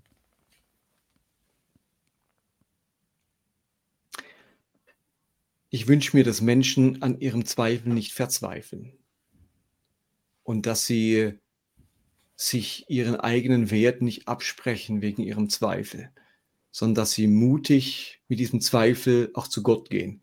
Für mich ist Beten in Zwischenzeit vor allem Gott mein Herz zeigen. Für mich heißt Beten heißt Gott mein Herz zeigen. Und die Psalmen lehren mich, dass man Gott zu Gott mit allem kommen kann, was einen beschäftigt. Mit jedem Zweifel, mit jeder Wut, mit jedem Zorn, mit jeder Dankbarkeit, mit jeder Freude. Dieser Gott verkraftet alles. Und insofern möchte ich dir Mut machen, auch mit deinen Zweifeln und Anfragen nicht unter dem Radar Gottes fliegen zu müssen, sondern das Gott sagen zu können. Auch den Gott, an dem man zweifelt. Und ich finde, in diesem Gespräch bleiben habe ich als etwas ungeheuer Inspirierendes oder Heilsames erlebt. Äh, man muss sich vor Gott nicht verstecken oder muss ich nicht sagen, sobald mein Zweifel überwunden ist, kann ich dann wieder auf Gott zugehen. Ähm, Gott verkraftet unseren Zweifel. Und deswegen kann ich mit ihm darüber im Gespräch bleiben. Malte, was wären deine Abschlussgedanken für den heutigen Abend? Ich fand sozusagen, wenn ich so zurückblicke, wir haben doch ganz viele verschiedene Richtungen so gegangen und deswegen fällt es mir so ein bisschen schwer, dass so am Ende immer, ich weiß, dass es immer rhetorisch nett ist, wenn man das so verdichtet, aber das ähm, ein bisschen will ich dem eigentlich fast widerstehen. Also ich, ich, möchte auch Mut machen, irgendwie äh, nach einem tragfähigen Glauben zu suchen. Jedem, der ihr das tut, ich, und dann guckt euch an, welche Angebote es gibt und äh, ich habe auch ein großes Gottvertrauen, dass äh, Gott uns am Ende führt und leitet. Ähm, ich ich würde auch Mut machen in dem Sinne, ähm, Leben mit, mit Zweifeln, aber an, an Christus sich festzuhalten. Und äh, also mein Bild wäre jetzt auch nicht so für immer so ein, so ein, so ein entspanntes Durchgleiten, ähm, sondern man hat einfach seine Fragen geklärt und abgehakt und dann kann ich glauben. Also ich, mein Eindruck ist, man kann eigentlich erst glauben, wenn einem Dinge, oder man muss eigentlich erst glauben, wenn einem Dinge ähm, aus der Hand gerissen werden. Also in dem Moment, also ich würde immer sagen, der Glaube liegt, äh, kommt aus dem Hören und nicht aus dem Sehen. Und manchmal auch muss ich sozusagen glauben gegen das, was mein Auge sieht. Ähm, und das, ich glaube, das ist so ein bisschen das Wesen des Glaubens. Also ich, also wenn ich keine, ähm, ich sag mal, wenn ich nicht immer wieder scheitern würde, bräuchte ich Gottes Gnade nicht. Und ich glaube, deswegen lässt manchmal Gott mich auch vielleicht sogar noch scheitern, weil ich dann seine Gnade bra brauche. Und deswegen lässt mich Gott vielleicht auch manchmal zweifeln, weil ich dann vielleicht auch mal mehr merke, wie sehr ich ihn brauche. Also, ähm, und von daher, ja, hätte ich am Ende ein Votum für eine gewisse Gelassenheit. Gott macht es schon. Vielen, vielen lieben Dank euch beiden. Also vielen, vielen lieben Dank, Martin, vielen lieben Dank, Malte, für eure Zeit. Ihr habt jetzt euch sehr, sehr, sehr, sehr, sehr, sehr lange ähm, dem, dem Gespräch gewidmet. Danke euch für, für eure Zeit, für eure Vorbereitung. Ähm, danke für eure Gedanken. Ähm, danke auch allen, die, die zugeschaut und zugehört haben. Danke für ähm, die Sachen, die ihr eingebracht habt. Danke für die Geduld. Danke für die Zeit. Ähm, wenn ihr mehr von Martin und von Malte lesen und wissen wollt, also unten in der Beschreibungsbox ähm, findet ihr die Podcasts verlinkt, die Bücher verlinkt. Ähm, dann könnt ihr dem nochmal nachgehen. Ihr könnt es auch gerne in der Kommentarfunktion auf YouTube weiter diskutieren. Ihr könnt uns auch ein, ein E-Mail schreiben als Profundum. Ihr findet auch die Kontaktdaten bei uns unten, ähm, um weiter im Gespräch zu bleiben. Und würde euch auch einladen, diesen, wenn das Gespräch hilfreich fandet, die Gedanken von Martin hilfreich fandet, die Gedanken von Malte hilfreich fandet, dass ihr das mit jemandem teilt, dass ihr das Video liked, ähm, den Kanal abonniert und wenn ihr es noch nicht entdeckt habt, also für die, die jetzt zwei Stunden lang unsere Gesichter gesehen haben, man kann sich es auch anhören auf Profundum Theologie als Podcast und möchte es allen noch ähm, danken fürs Zuschauen, Zuhören und bis zum nächsten Mal. Schönen Abend noch. Bye bye. Tschüss. Tschüss.